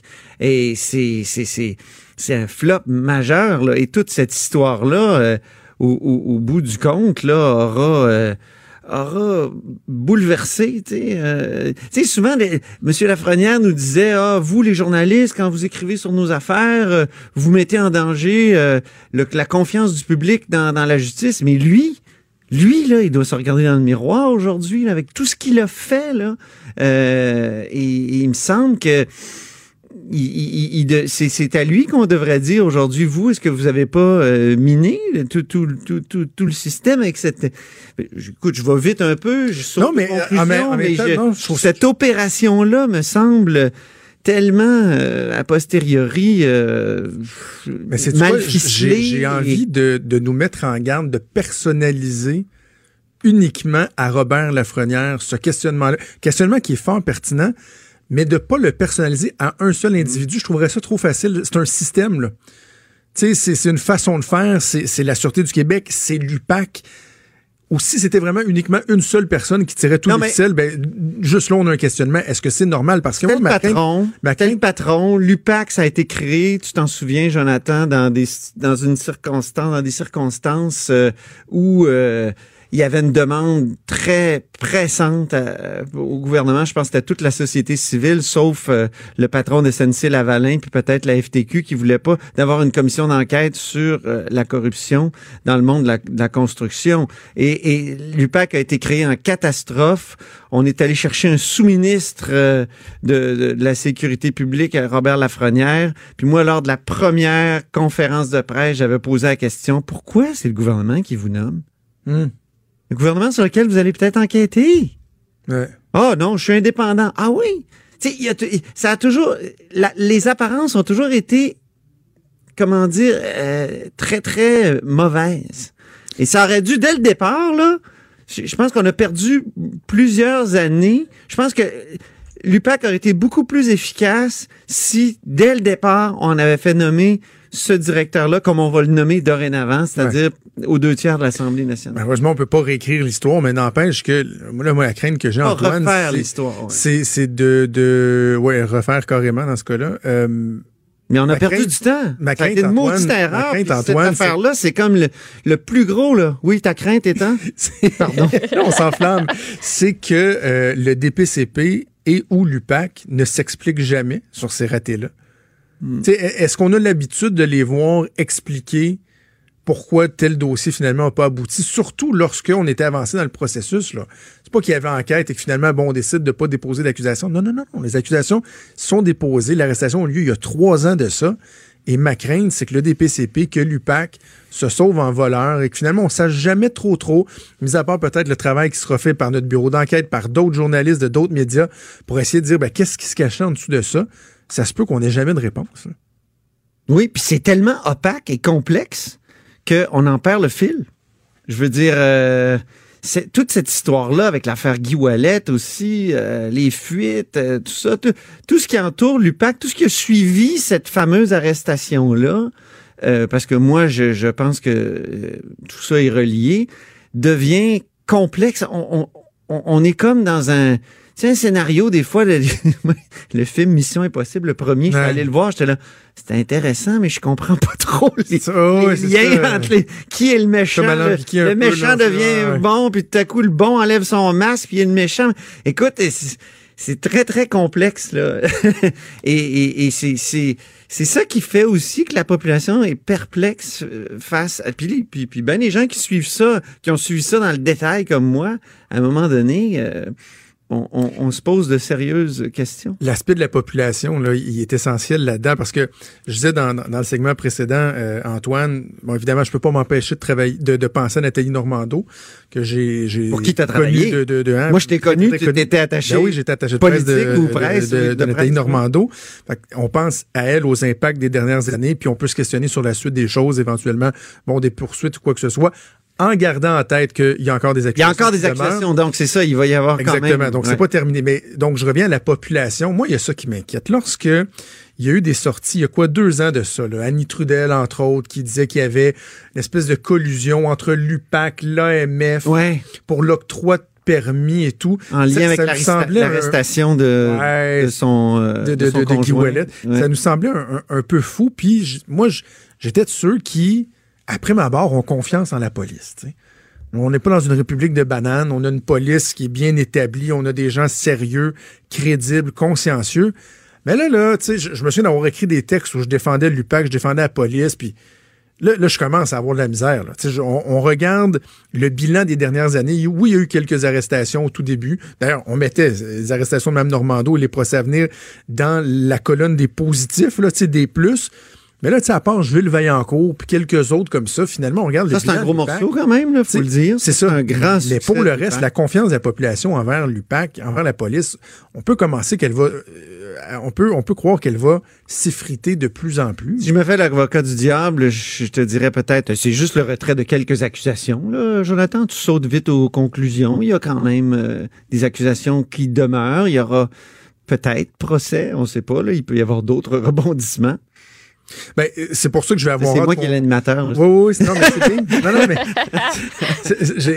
en fait, la réponse à ça, c'est que j'ai hâte de parler euh, à François-David Bernier qui sera en ligne avec nous dans, dans quelques minutes, justement pour qu'on essaie de, de, mesurer la différence dans le poids des accusations entre ce qui est retiré, euh, ce qui demeure et surtout que de. de, il reste quand même corruption à l'égard du, du, gouvernement. C'est ça. Il reste ce qui est quand même grave, c'est certain. C'est ça, en tout, il y a 13 accusations et là, il y en aurait 7 qui vont tomber donc, il en resterait cinq à déterminer sur mhm. quelle base elle est, euh, elle est accusée. C'est quand même drôle que que euh, que euh, les gens qui me parlent en régie, est-ce qu'on l'a maintenant? Oui, on l'a maintenant. Donc, on va aller rejoindre Maître Maxime Roy, qui est l'avocat de Nathalie Normando, qui nous fait l'honneur de nous parler avant même que le point de presse ait lieu dans quelques minutes. Maître Roy, bonjour. Bonjour. Merci beaucoup. Merci beaucoup de prendre le temps de, nous parler. Euh, Est-ce que vous pouvez nous expliquer votre interprétation, votre compréhension de ce qui s'est passé ce matin? Non, parce que moi-même, je suis un peu surpris de la décision, que cette décision-là soit prise maintenant par le DPCP. On l'a c'est-à-dire surpris, c'est que euh, j'ai très peu d'explications de la part du DPCP. Alors, je ne pourrais pas vous expliquer tous les tenants et les aboutissants de leur décision d'aujourd'hui. Euh, on est nous, depuis le tout début, de toute façon, euh, on dit que ce dossier n'aurait jamais dû avoir de commencement. Donc, évidemment, on souhaite que sa fin soit connue rapidement. On est, on est, on prend acte, mais on exhorte le DPCP de poursuivre sa réflexion parce que pour nous, c'est pas que sur sept chefs sur 13 là, qu'il y a absence de preuves, c'est sur l'ensemble des chefs, à tout le moins ce qui concerne ma cliente, Mme Normando. Je sais que le DPCP a pris le soin d'analyser des documents qu'on a euh, communiqués, qu'il n'avait pas, des documents gouvernementaux qui expliquent la conduite de Mme euh, Normando. Euh, ça, on sait, ils nous ont dit que ça avait joué dans leur décision. Mais sinon, je vais laisser évidemment le DPCP expliquer qu'est-ce qui explique ce matin cette, euh, cette décision, cette volte-face. Ben justement, Maître Roy, est-ce que le DPCP a l'obligation, j'ai envie de dire, soit légale ou à tout de moins morale, d'expliquer cette décision-là où ils peuvent tourner le dos puis dire non, non, on a juste euh, abandonné euh, sept chefs d'accusation puis on poursuit avec les autres? C'est un débat, ça, qui, est souvent dans la communauté juridique. On a au Québec, non, il n'y a pas ça, il n'y a pas d'explication, il n'y a pas d'obligation autre que morale. Il n'y a rien qui les oblige dans une loi ou dans un règlement à le faire. Ils peuvent justifier leur décision, mais ils n'ont pas l'obligation de le faire. Il y a d'autres pays du Commonwealth euh, où les procureurs vont justifier leur décision, expliquer, donner des détails, mais au Québec, on n'a pas ça. Euh, donc, euh, on a, on a ce que le DPCP accepte de nous dire euh, lorsqu'il y a une situation comme celle qu'on vit aujourd'hui. J'en parlais un peu plus tôt, le fait que Mme Normando, dans, dans certaines entrevues, le, le confirmé au cours des dernières semaines, le fait qu'elle n'a jamais été rencontrée par l'UPAC avant son arrestation, après son arrestation, ça nous laisse carrément bouche bée. On se dit comment se fait-il qu'avant de porter des accusations qui sont aussi lourdes que celles qui ont été déposées contre Mme Normando et les autres co-accusés, comment se fait-il que euh, le, le, le, les corps de police n'aient pas pris la peine de la rencontrer, de lui demander sa version des faits? Je comprends son sentiment. Hein. Quand on se place dans la perspective d'une personne accusée, de se dire on ne m'a pas donné l'opportunité moi-même d'expliquer ma conduite, de, que dans l'analyse que vous ferez de ma conduite, vous n'avez pas pris le soin de m'écouter. Il y a quelque chose qui se rapproche d'une injustice, je dirais. Alors, de la perspective d'un accusé, euh, c'est extrêmement frustrant de dire vous vous fiez sur la parole ou des documents. Et d'ailleurs, euh, il y a des choses que qu'ils n'avaient pas vues, qu'ils n'avaient pas, qu'ils n'avaient pas la, le DPCP parce que nous leur avons communiqué des informations qu'ils n'avaient pas, parce que peut-être que d'avoir interrogé Mme Normando aurait pu leur permettre d'avoir accès à ces documents. Est-ce que vous allez carrément demander l'arrêt des procédures? Parce que est-ce que le DPCP peut, euh, peut défendre la crédibilité des accusations qui demeurent à la lumière de, ce qu'on voit là? Parce que, Maître Roy, on, reste sans mots de savoir que trois ans après le dépôt d'accusation aussi importante que ça, sans crier gant, le DPCP dise, ben, finalement, on présentera pas de preuves. Est-ce que ça vient pas carrément euh, euh, abattre la crédibilité du reste de l'opération? Ben, au moment où on se parle, tout est sur la table. Nous, on attend impatiemment aussi, vous vous souviendrez, l'enquête du BEI. Il faut se rappeler que le BEI, c'est pas banal, le BEI fait une enquête criminelle sur le comportement de l'UPAC, donc l'unité qui enquête ma cliente, sur la façon dont ils ont mené l'enquête à l'égard de Mme Normando. Ça, c'est pas banal.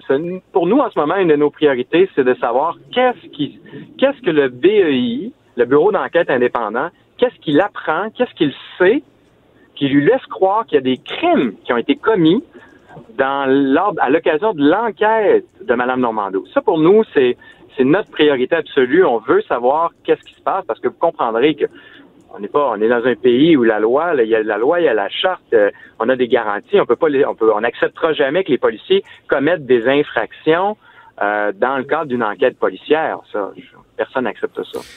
Alors tout est sur la table. Je, je peux pas, je peux, j'exclus rien pour l'instant. OK. Avez-vous parlé à votre cliente euh, ce matin, Maître Roy? Oui, certainement. Certainement. Oui. Son état, comment, comment, comment est-elle? Ben, pour nous, je le dis, c'est un peu cliché, mais c'est un dossier qui aurait jamais dû avoir de commencement. Donc, on veut connaître la fin rapidement. Euh, on, on, on prend acte de la décision du DPCP, mais on les exhorte. On les exhorte de poursuivre leur réflexion. On les exhorte de rendre la bonne décision, c'est-à-dire de mettre un terme rapidement à toute cette affaire.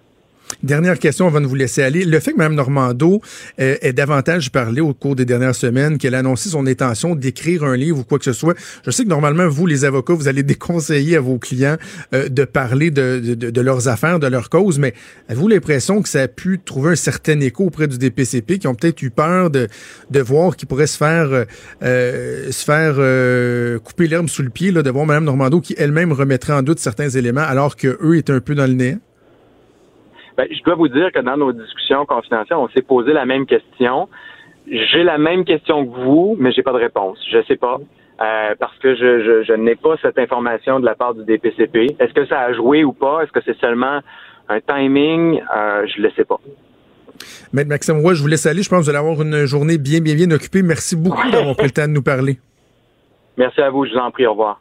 Merci, maître Maxime Roy, qui est euh, l'avocat de Nathalie Normando. Euh, je pense, montre, on n'a pas besoin de dire que vous l'aviez entendu en primaire ici. Il s'en va donner un point de presse devant les médias pour euh, réagir. On a eu, on a eu l'opportunité de lui parler, d'avoir ses réactions. Donc, on comprend qu'il semble y avoir pas mal d'eau dans le gaz, hein, de plomb dans l'aile, et j'ai hâte de voir la, la suite des choses. Il est franc et nuancé. Jonathan Trudeau. La politique lui coule dans les veines. Vous écoutez Franchement dit.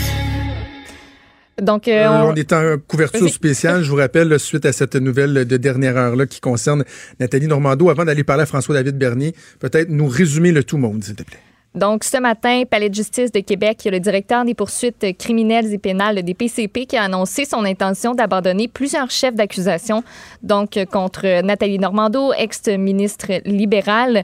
En tout, il y avait 13 chefs d'accusation, on en abandonnerait 7. Euh, donc, euh, le retrait de, des accusations pour fraude, corruption, complot. Et c'est pas seulement pour Mme Normando. On mentionne aussi que c'est contre les six co-accusés dans cette affaire-là. Donc, tout ça tombe. On se rappelle qu'il y a plus de trois ans, plein jour de budget avec d'autres personnes soupçonnées d'avoir participé à un système de financement politique occulte. Nathalie Normando euh, avait été arrêtée. Euh, puis aujourd'hui, ben, c'est tout un revirement de, de situation qui survient là, dans ce, dans ce dossier-là. Vous écoutez Franchement dit. Tout de suite, on va poursuivre avec Maître François-David Bernier qui s'est euh, déplacé euh, assez vite. Oui. En studio. Salut, la nouvelle le méritait. Et quelle, quelle, quelle nouvelle. Écoute, comment tu as réagi? Tu as vu ça passer, tu as eu la notification. Ta, ta première réaction, c'est quoi? Ben moi, je suis pas surpris. J'avais eu Nathalie Normandin en ben entrevue, puis je suis ce dossier-là depuis le début. Euh, et euh, je suis pas tant surpris. Faut pas non plus, euh, si on peut dire, dramatiser, penser que ça veut dire que tout va tomber. Sauf que ça paraît mal quand même parce que depuis le début dans ce dossier-là, euh, au départ même il y, avait des, c'était pas des chefs d'accusation, mais il y avait à peu près 100 quelques événements problématiques qui avait été ciblé par la couronne, d'où il y avait des accusations. Et ça, durant le processus, encore une fois, divulgation de la preuve et tout, quand ça avance, ben, on a, ça avait fondu comme un neige au soleil, dans le sens que on était passé à moins de, de 20, à peu près de 100. Et là, de voir ça, il y, avait à peu près 14 chefs d'accusation, fraude, corruption, euh, fonctionnaires, des choses comme ça. Mm-hmm. Et là, on décide de coupé à moitié encore une fois. Mais c'est un, un, dossier qui est complexe. C'est sûr qu'on justifie disant que, bon, c'est tellement complexe, il y aura beaucoup de travail à faire en cours, procès qui sera long. Euh, et là, on, dit que c'est l'arrêt Jordan qui fait ça. C'est qu'on doit raccourcir tous les délais. Tu penses que c'est en raison de l'arrêt Jordan qu'on ben, C'est une des raisons, c'est sûr. C'est parce que euh, là, on met ce gros, on dit tout va tomber, mais eux, ils veulent purifier ça. Ils veulent aller sur l'essentiel pour que ça aille plus rondement dans le procès. C'est comme ça qu'ils vont justifier. Parce qu'il y a des chefs sûrement qui sont moins importants ou plus complexe. il faut savoir que la, couronne a toujours, euh, des PCP qu'on appelle, toujours euh, doit avoir cette conviction de, de si il continue avec un chef d'accusation, il faut qu'il soit convaincu que devant un juge, ils ont, des bonnes chances de gagner. C'est comme ça qu'on le ouais, mais François David, comment trois ans plus tard ils ben, peuvent revenir là-dessus? Je veux dire, si quand tu portes des accusations, là, c'est sérieux. Mais tu sais, t'arrêtes la liste du Québec en plein milieu d'un, en plein jour de budget. Tu déposes des accusations contre elle, contre six autres personnes, et trois ans après, tu dis ouais, finalement ben, ceux-là c'est peut-être trop tough, on va laisser tomber. Voyons donc. Mais d'un côté, ça n'a pas d'allure, Puis de l'autre côté, le pire, ce serait qu'ils les maintiennent en pensant qu'ils ont plus de chance de gagner. Parce que un dossier, comprenez, ça évolue toujours. Hein. C'est, de l'ouvrage, gérer ces dossiers-là. Et ça paraît très mal pour le DPCP, mais il faut que si on plus cette conviction-là, qui laisse tomber les accusations. Mais sur ce que tu dis, sur l'apparence, sur la confiance du public, c'est certain que ça n'a pas de sens. Mais Jonathan, c'est pas un dossier ordinaire, ce dossier-là. Euh, euh, tu sais, on a rarement vu ça. Là. Excuse l'expression, mais on dit quand ça sent la merde, c'est qu'il y en a quelque part. Et dans ce dossier-là, il y a tellement de hasard, tellement de choses.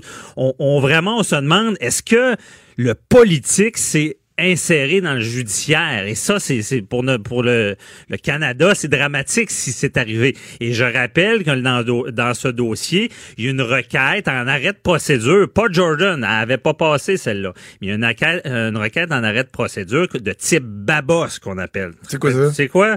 Babos, c'est le nom d'un gars qui est allé C'est quoi la Bagos, là, mais Babos? Babos, ouais.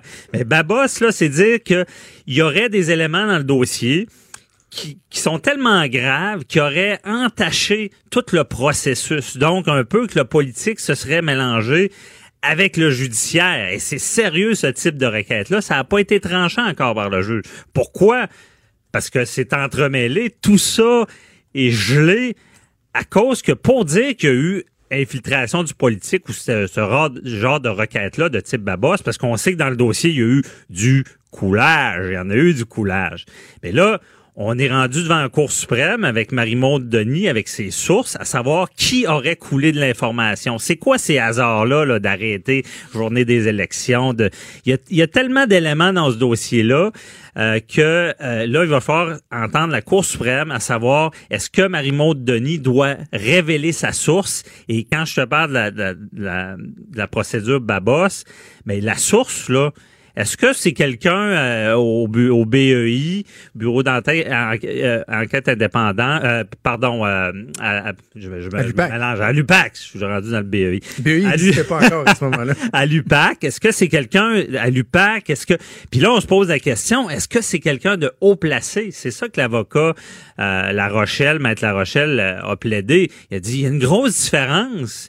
Est-ce qu'il y a eu des, des, des, des, choses qui ont été laissées savoir politiquement pour euh, des intérêts quelconques, puis de qui ça vient? C'est pour ça qu'on frappe fort pour savoir c'est qui la source à euh, Marie-Maud Denis. Et là, c'est tout un enjeu de société parce que tu es dans les médias, tu le sais, dans le journalisme. la protection des sources. protection des sources, c'est majeur pour tout ce qui est la liberté de presse. Mais, mais, mais quand tu parles de l'implication du politique, là, oui. Je, sais juste, tu sais, faisons euh, de la fiction un peu ensemble. Oh, ouais, on va spéculer. Qu'est-ce, à l'époque, là, il y a ces fuites-là, c'est un gouvernement libéral qui est en place. Euh, là, on parle. Donc, donc c'est quoi? Est-ce que ça aurait été des tentatives de faire dérailler le processus pour pas que le, procès arrive? en, quoi le politique serait intervenu au-delà de, de, de, l'UPAC elle-même, mettons, qui décide de couler des informations? Là, si on parle du pouvoir politique, là, ben, c'est quoi les scénarios? quoi?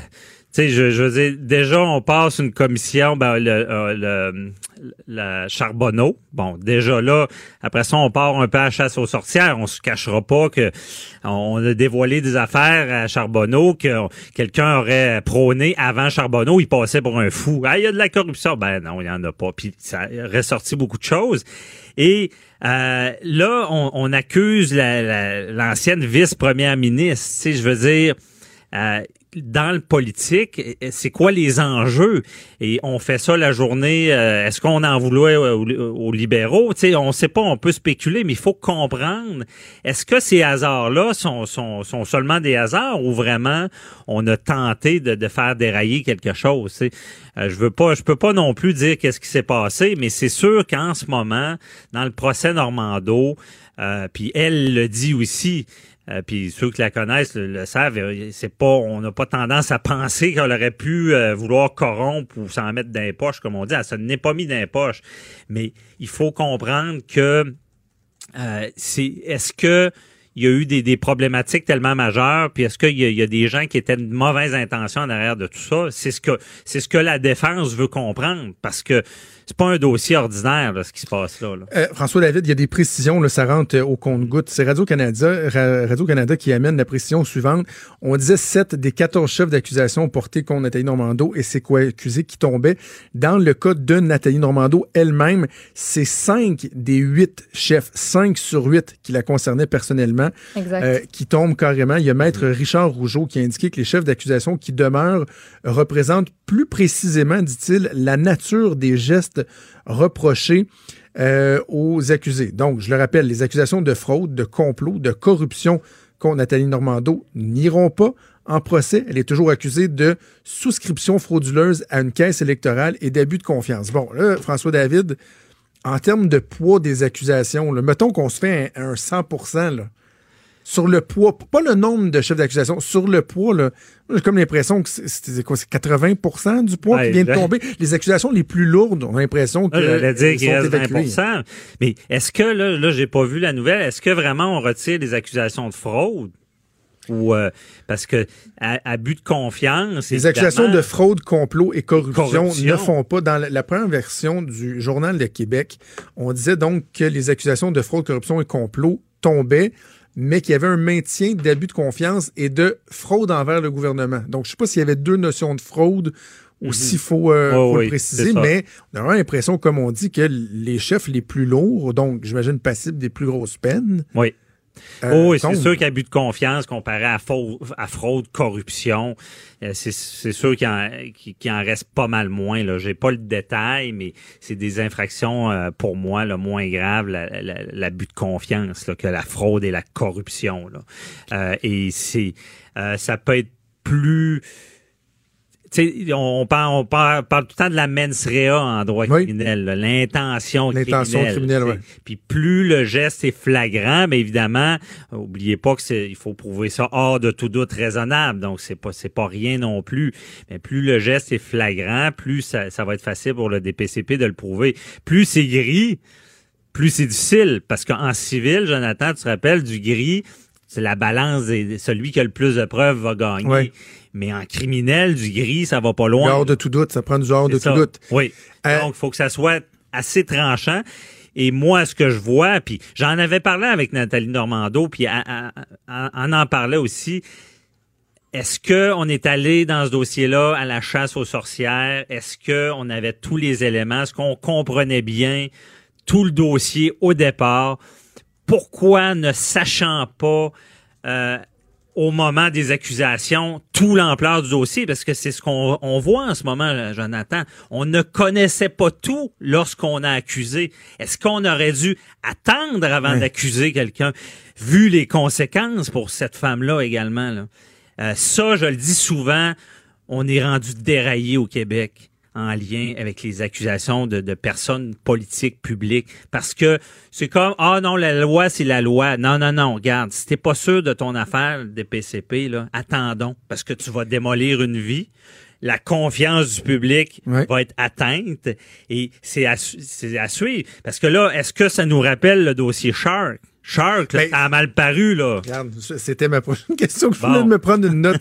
c'est drôle, c'est exactement là que je voulais aller, euh, François David, parce que lorsque Shank est arrivé, le, le- le- le procès du siècle à peu près au Québec, le, nombre incroyable de co-accusés, on avait l'impression que la leçon qui était retenue, c'était plus jamais un méga procès comme ça, de vouloir tout faire d'un seul coup, de prendre les trop grosses bouchées.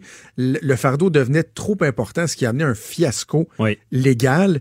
Comment se fait-il que quelques trop. années plus tard, on a refait ça? Normando, ça commence, ouais, c'est, on, on le refait. Moi, honnêtement, je le dis d'entrée de jeu, je- j'ai confiance au DPCP. On a un des meilleurs systèmes. Ils travaillent fort, là. Oubliez pas, le DPCP, là, il, il était en grève il y a pas si longtemps. Ils ont été forcés à euh, retourner au travail. Tout le monde oubliait ça. Ils disaient qu'il manquait de ressources. Jordan est rentré dans le tas, puis ça a fait mal, là, oui. puis ça a mal paru. Euh, je crois à leur travail, mais dans ce dossier-là, avec ce que j'ai vu à l'UPAC, honnêtement, je tu sais, en tant que juriste, tu peux pas être fier de voir ça, là, ce qui s'est passé à l'UPAC, euh, des, des, des questionnements sur comment ça fonctionne, et se rendre compte, comme je dis, que le dossier était pas du tout prêt. On a arrêté cette femme-là la journée, c'est la journée des, des euh, du budget. budget. Puis là, tu dis, ils l'ont arrêté, mais on dirait qu'il savait pas où il s'en allait avec ça. Ben c'est c'est tout ça qui me laisse croire coudon cette requête là que, que qui de requête euh, de type Babos, est-ce qu'elle va passer? Est-ce que vraiment on a agi comme dans une république de bananes dans ce dossier-là? Parce qu'on on a des principes établis depuis longtemps. C'est tu sais, je veux dire dans la vie, là, t'as, t'as, la santé, là, tu sais, de la santé physique, là. Euh, t'as la santé mentale aussi, c'est très important, on le dit souvent, c'est la santé. Mais il y a un autre élément de la personnalité de, de, quelqu'un qui est très important, euh, c'est la dignité. Tu sais, mm. la, la, la, dignité, quand tu atteins ça, tu atteins quelqu'un dans son dans son âme, là, dans, le plus profond, comme si c'était, une maladie. C'est pour ça que moi, j'étais très intéressé à Nathalie Normando, puis je l'ai eu en entrevue, puis certains disaient que j'étais trop gentil.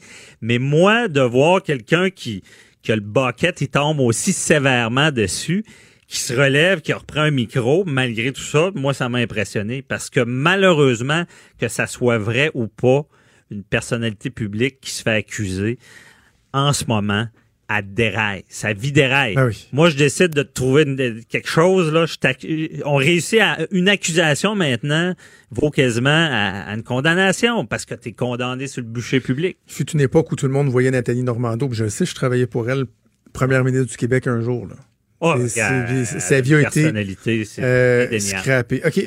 Sur la crédibilité du, du reste du processus, est-ce que euh, ma question est peut-être pointue, là, mais est-ce qu'un juge se, a l'obligation de faire abstraction du fait qu'il y a des chefs qui viennent de tomber?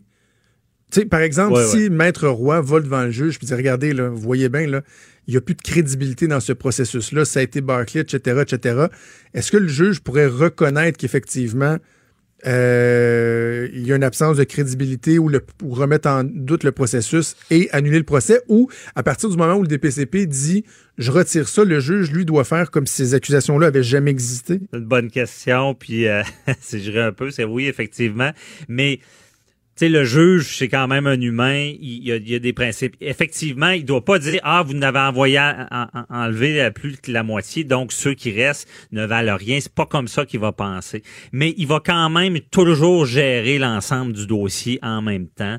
Donc ça peut influencer. C'est qui, d'après moi, maintenant que tout ça arrive, il va être encore plus vraiment euh, critique sur euh, le travail de la, du DPCP. Pensez au dossier de Jonathan Betté, là, mm-hmm. les accusations ah tombées. Il y avait eu un Mr. Big, il y a eu des, on a entremêlé un peu deux dossiers. Ben, quand le juge a rendu sa décision de laisser tomber les accusations, tu sentais ce petit côté-là disant, hey, wow, euh, maître, la couronne, c'est avez-vous d'autres preuves? Avez-vous d'autres preuves? écoutez, ce juge, non.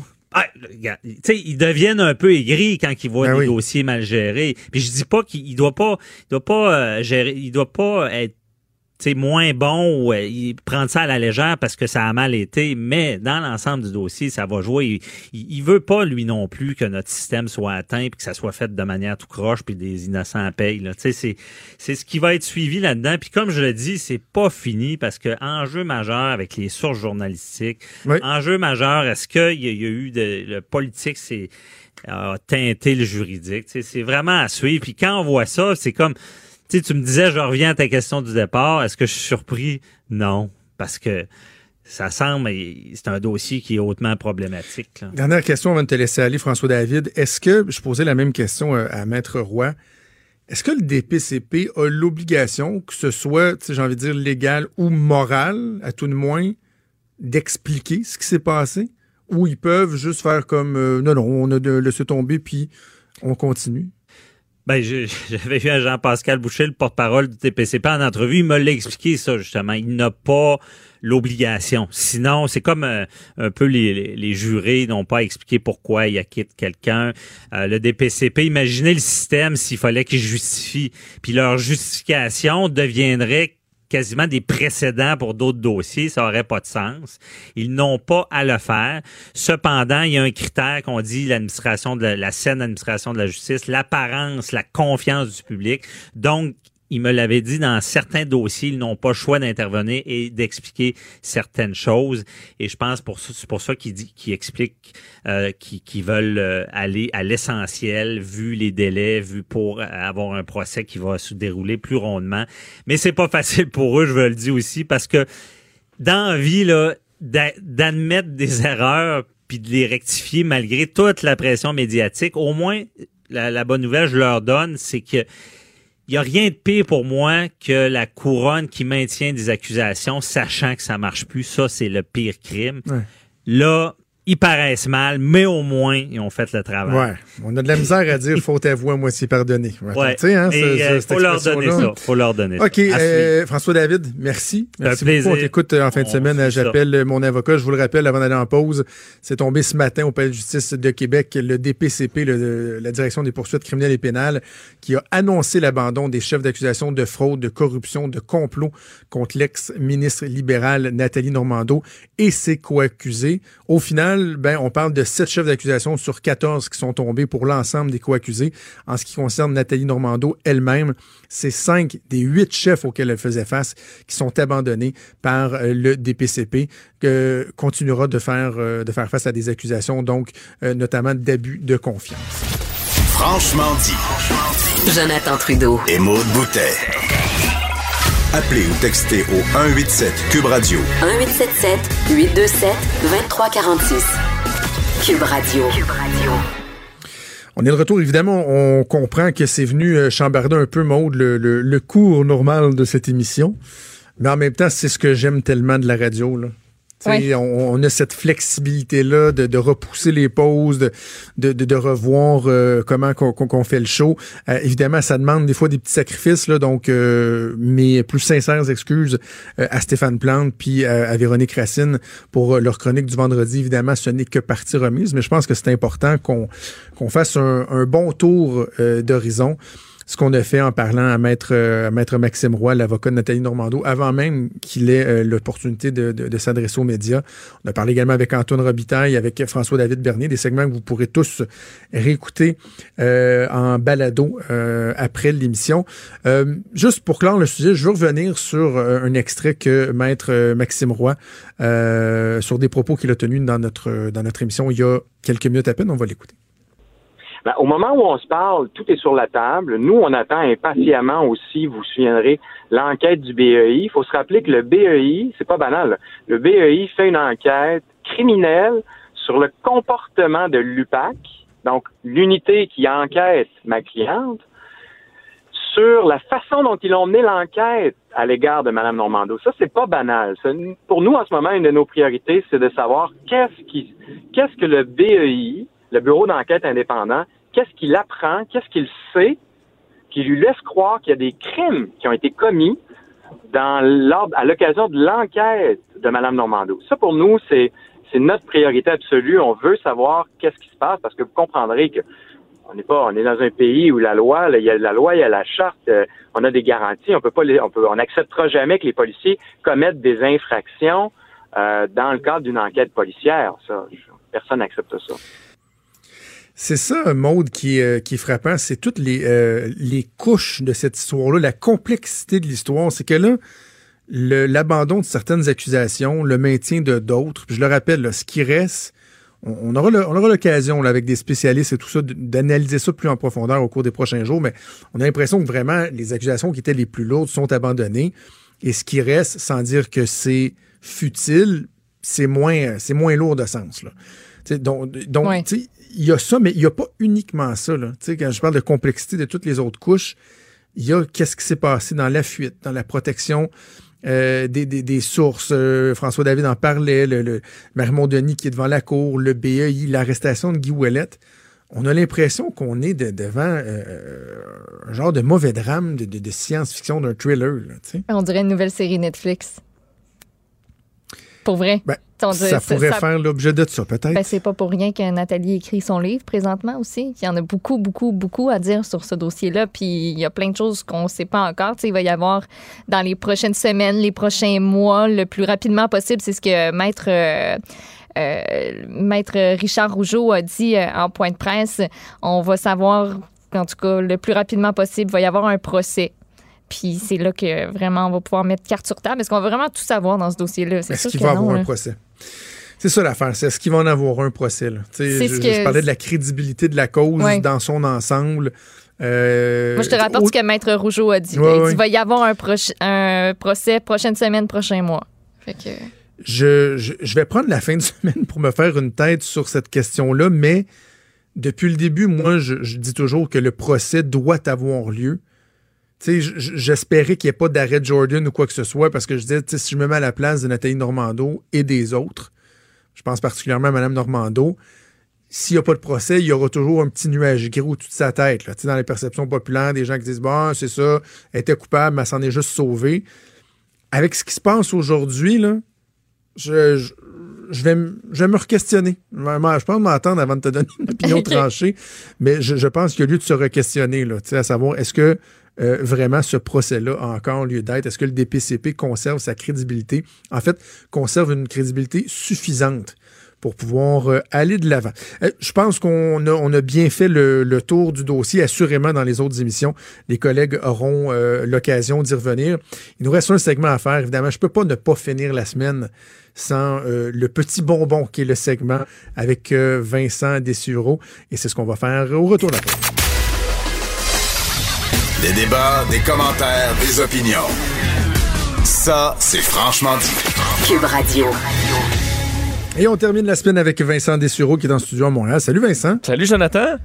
Euh, je, Comment ça on- va? évidemment, on a beaucoup, ça va très bien. On a beaucoup parlé de Nathalie Normando. Je- on me chuchote à l'oreille que tu as, une anecdote euh, Ah, ben, à me hein? raconter? Ben en fait, c'est que ça s'est dé- ça se passe, ça s'était déjà rendu en ondes. C'est pour ça que je peux, mais j'ai déjà entretenu euh, une, une relation par texto avec, euh, avec la vice-première ministre parce que mon un de mes collègues de travail qui voulait euh, aller, aller souper avec elle, mais elle n'était pas doué avec la langue française. Alors, il me disait, tiens, ré- ré- réponds-y, là. Fait que là, moi, je répondais euh, à sa place Non. pour, dans le but de booker un souper au resto, qui a eu lieu finalement. Là, après ça, ce qui s'est passé, je sais pas, mais j'ai été euh, euh, pendant un bout de temps l'interlocuteur euh, mystère. Euh, Est-ce qu'on est-ce qu'on parle d'un gars de Pintendre? on parle d'un gars de Pintendre, oui. Oui, oui, oui. Tu sais que moi aussi, j'ai été impliqué là-dedans. hein. Pour vrai?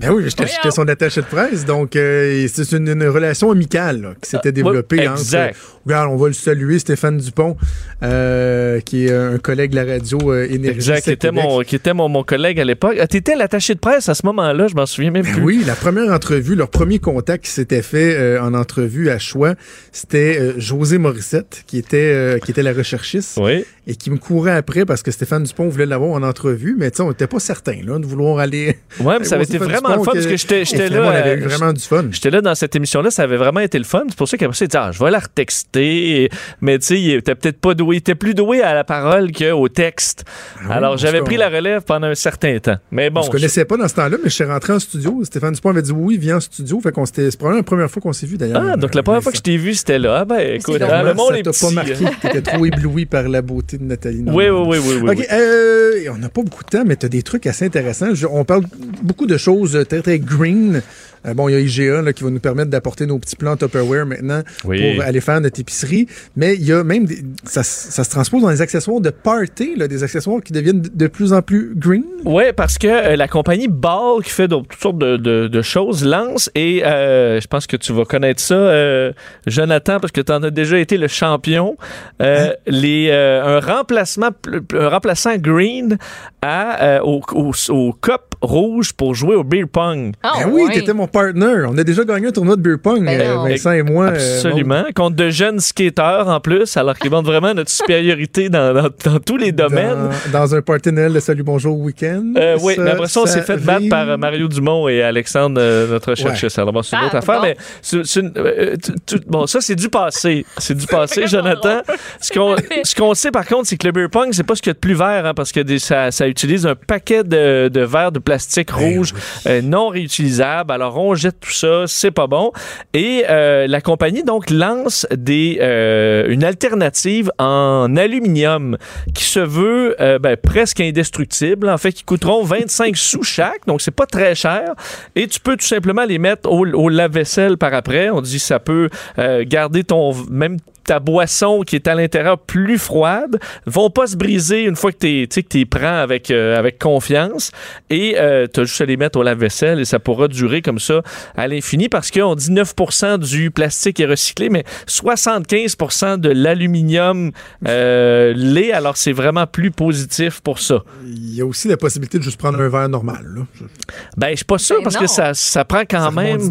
Ben, toi, t'as tes verres, tes vieux copes de Nutella. Après ça, t'as le gros des, des Olympiques. Je sais pas, là. Ouais, ça prend une uniformité dans le verre. Ouais, je pense que là, ils ont respecté parce que j'ai vu les, les verres qui sont magnifiques, ressemblent, tu sais, c'est la même taille, c'est parfait pour une balle de ping-pong. Alors, euh, vous pourrez avoir votre kit de prêt pour les gens de party. OK. Hey, tu as deux minutes pour me parler euh, d'une compagnie qui a mis le feu un site porno. C'est le genre de nouvelles, évidemment, qui m'intéresse euh, beaucoup. Oui, parce que euh, le- la, la compagnie de production de contenu pornographique, les Bang Bros, Yeah! OK. Bang Bros! Les Bang Bros ont acheté dans les dernières heures, ça a fait toute une histoire, le site Porn Wikileaks, qui est un site euh, qui, malheureusement, va prendre des, des vedettes pornographiques et va rechercher toutes leurs informations personnelles. Donc, vont afficher sur leur site les informations de leur famille, leurs adresses personnelles, les numéros de téléphone. Donc, il y a 15 000 membres de l'industrie pour adultes qui se retrouvaient avec toutes leurs données personnelles sur ces sites-là. On appelle ça du doxing. Et euh, le site, euh, dont euh, l'équipe de Bang Bros a annoncé avoir acheté le site dans le but de fermer le site. Euh, en fait, Ah. Bang Bros ont le site Bang Boss, donc l'autobus du Bang Bang, et le site MILF Soup, donc la soupe aux MILF. C'est là- ce sont les deux des sites qu'ils euh, qu'ils- qu'ils ont, des sites légaux, donc qui, qui, qui font, qui, qui- qui font du mal à personne. Mais ils étaient euh, outrés par cette page-là, qui sont donc décidés d'acheter dans le but de fermer le site, mais pas seulement fermer le site, effacer toute trace de ce site-là, entre autres sur les, euh, entre autres il y a la Wayback Machine, là, un site qui euh, ressort toutes les archives d'internet, mais Ils ça a été sur- supprimé là-dessus. Ils ont pris tous les disques durs et en ont fait un feu. Alors si tu cliques sur euh, les- les- les- le, le site, tu verras l'explication et une vidéo qui montre le, le site donc sur en physique qui est en train de brûler et c'est tous les disques durs en train de partir en fumée. Bon, donc on parle vraiment ici de vedettes du porno qui avaient des problèmes de fuite. Oh, ça a fuité. Oui, bien, bien Ah, dit. barnouche. Bien dit. T'avais hâte de la faire, hein? Il est Là, vraiment je finisse bien. là-dessus. Cube Radio.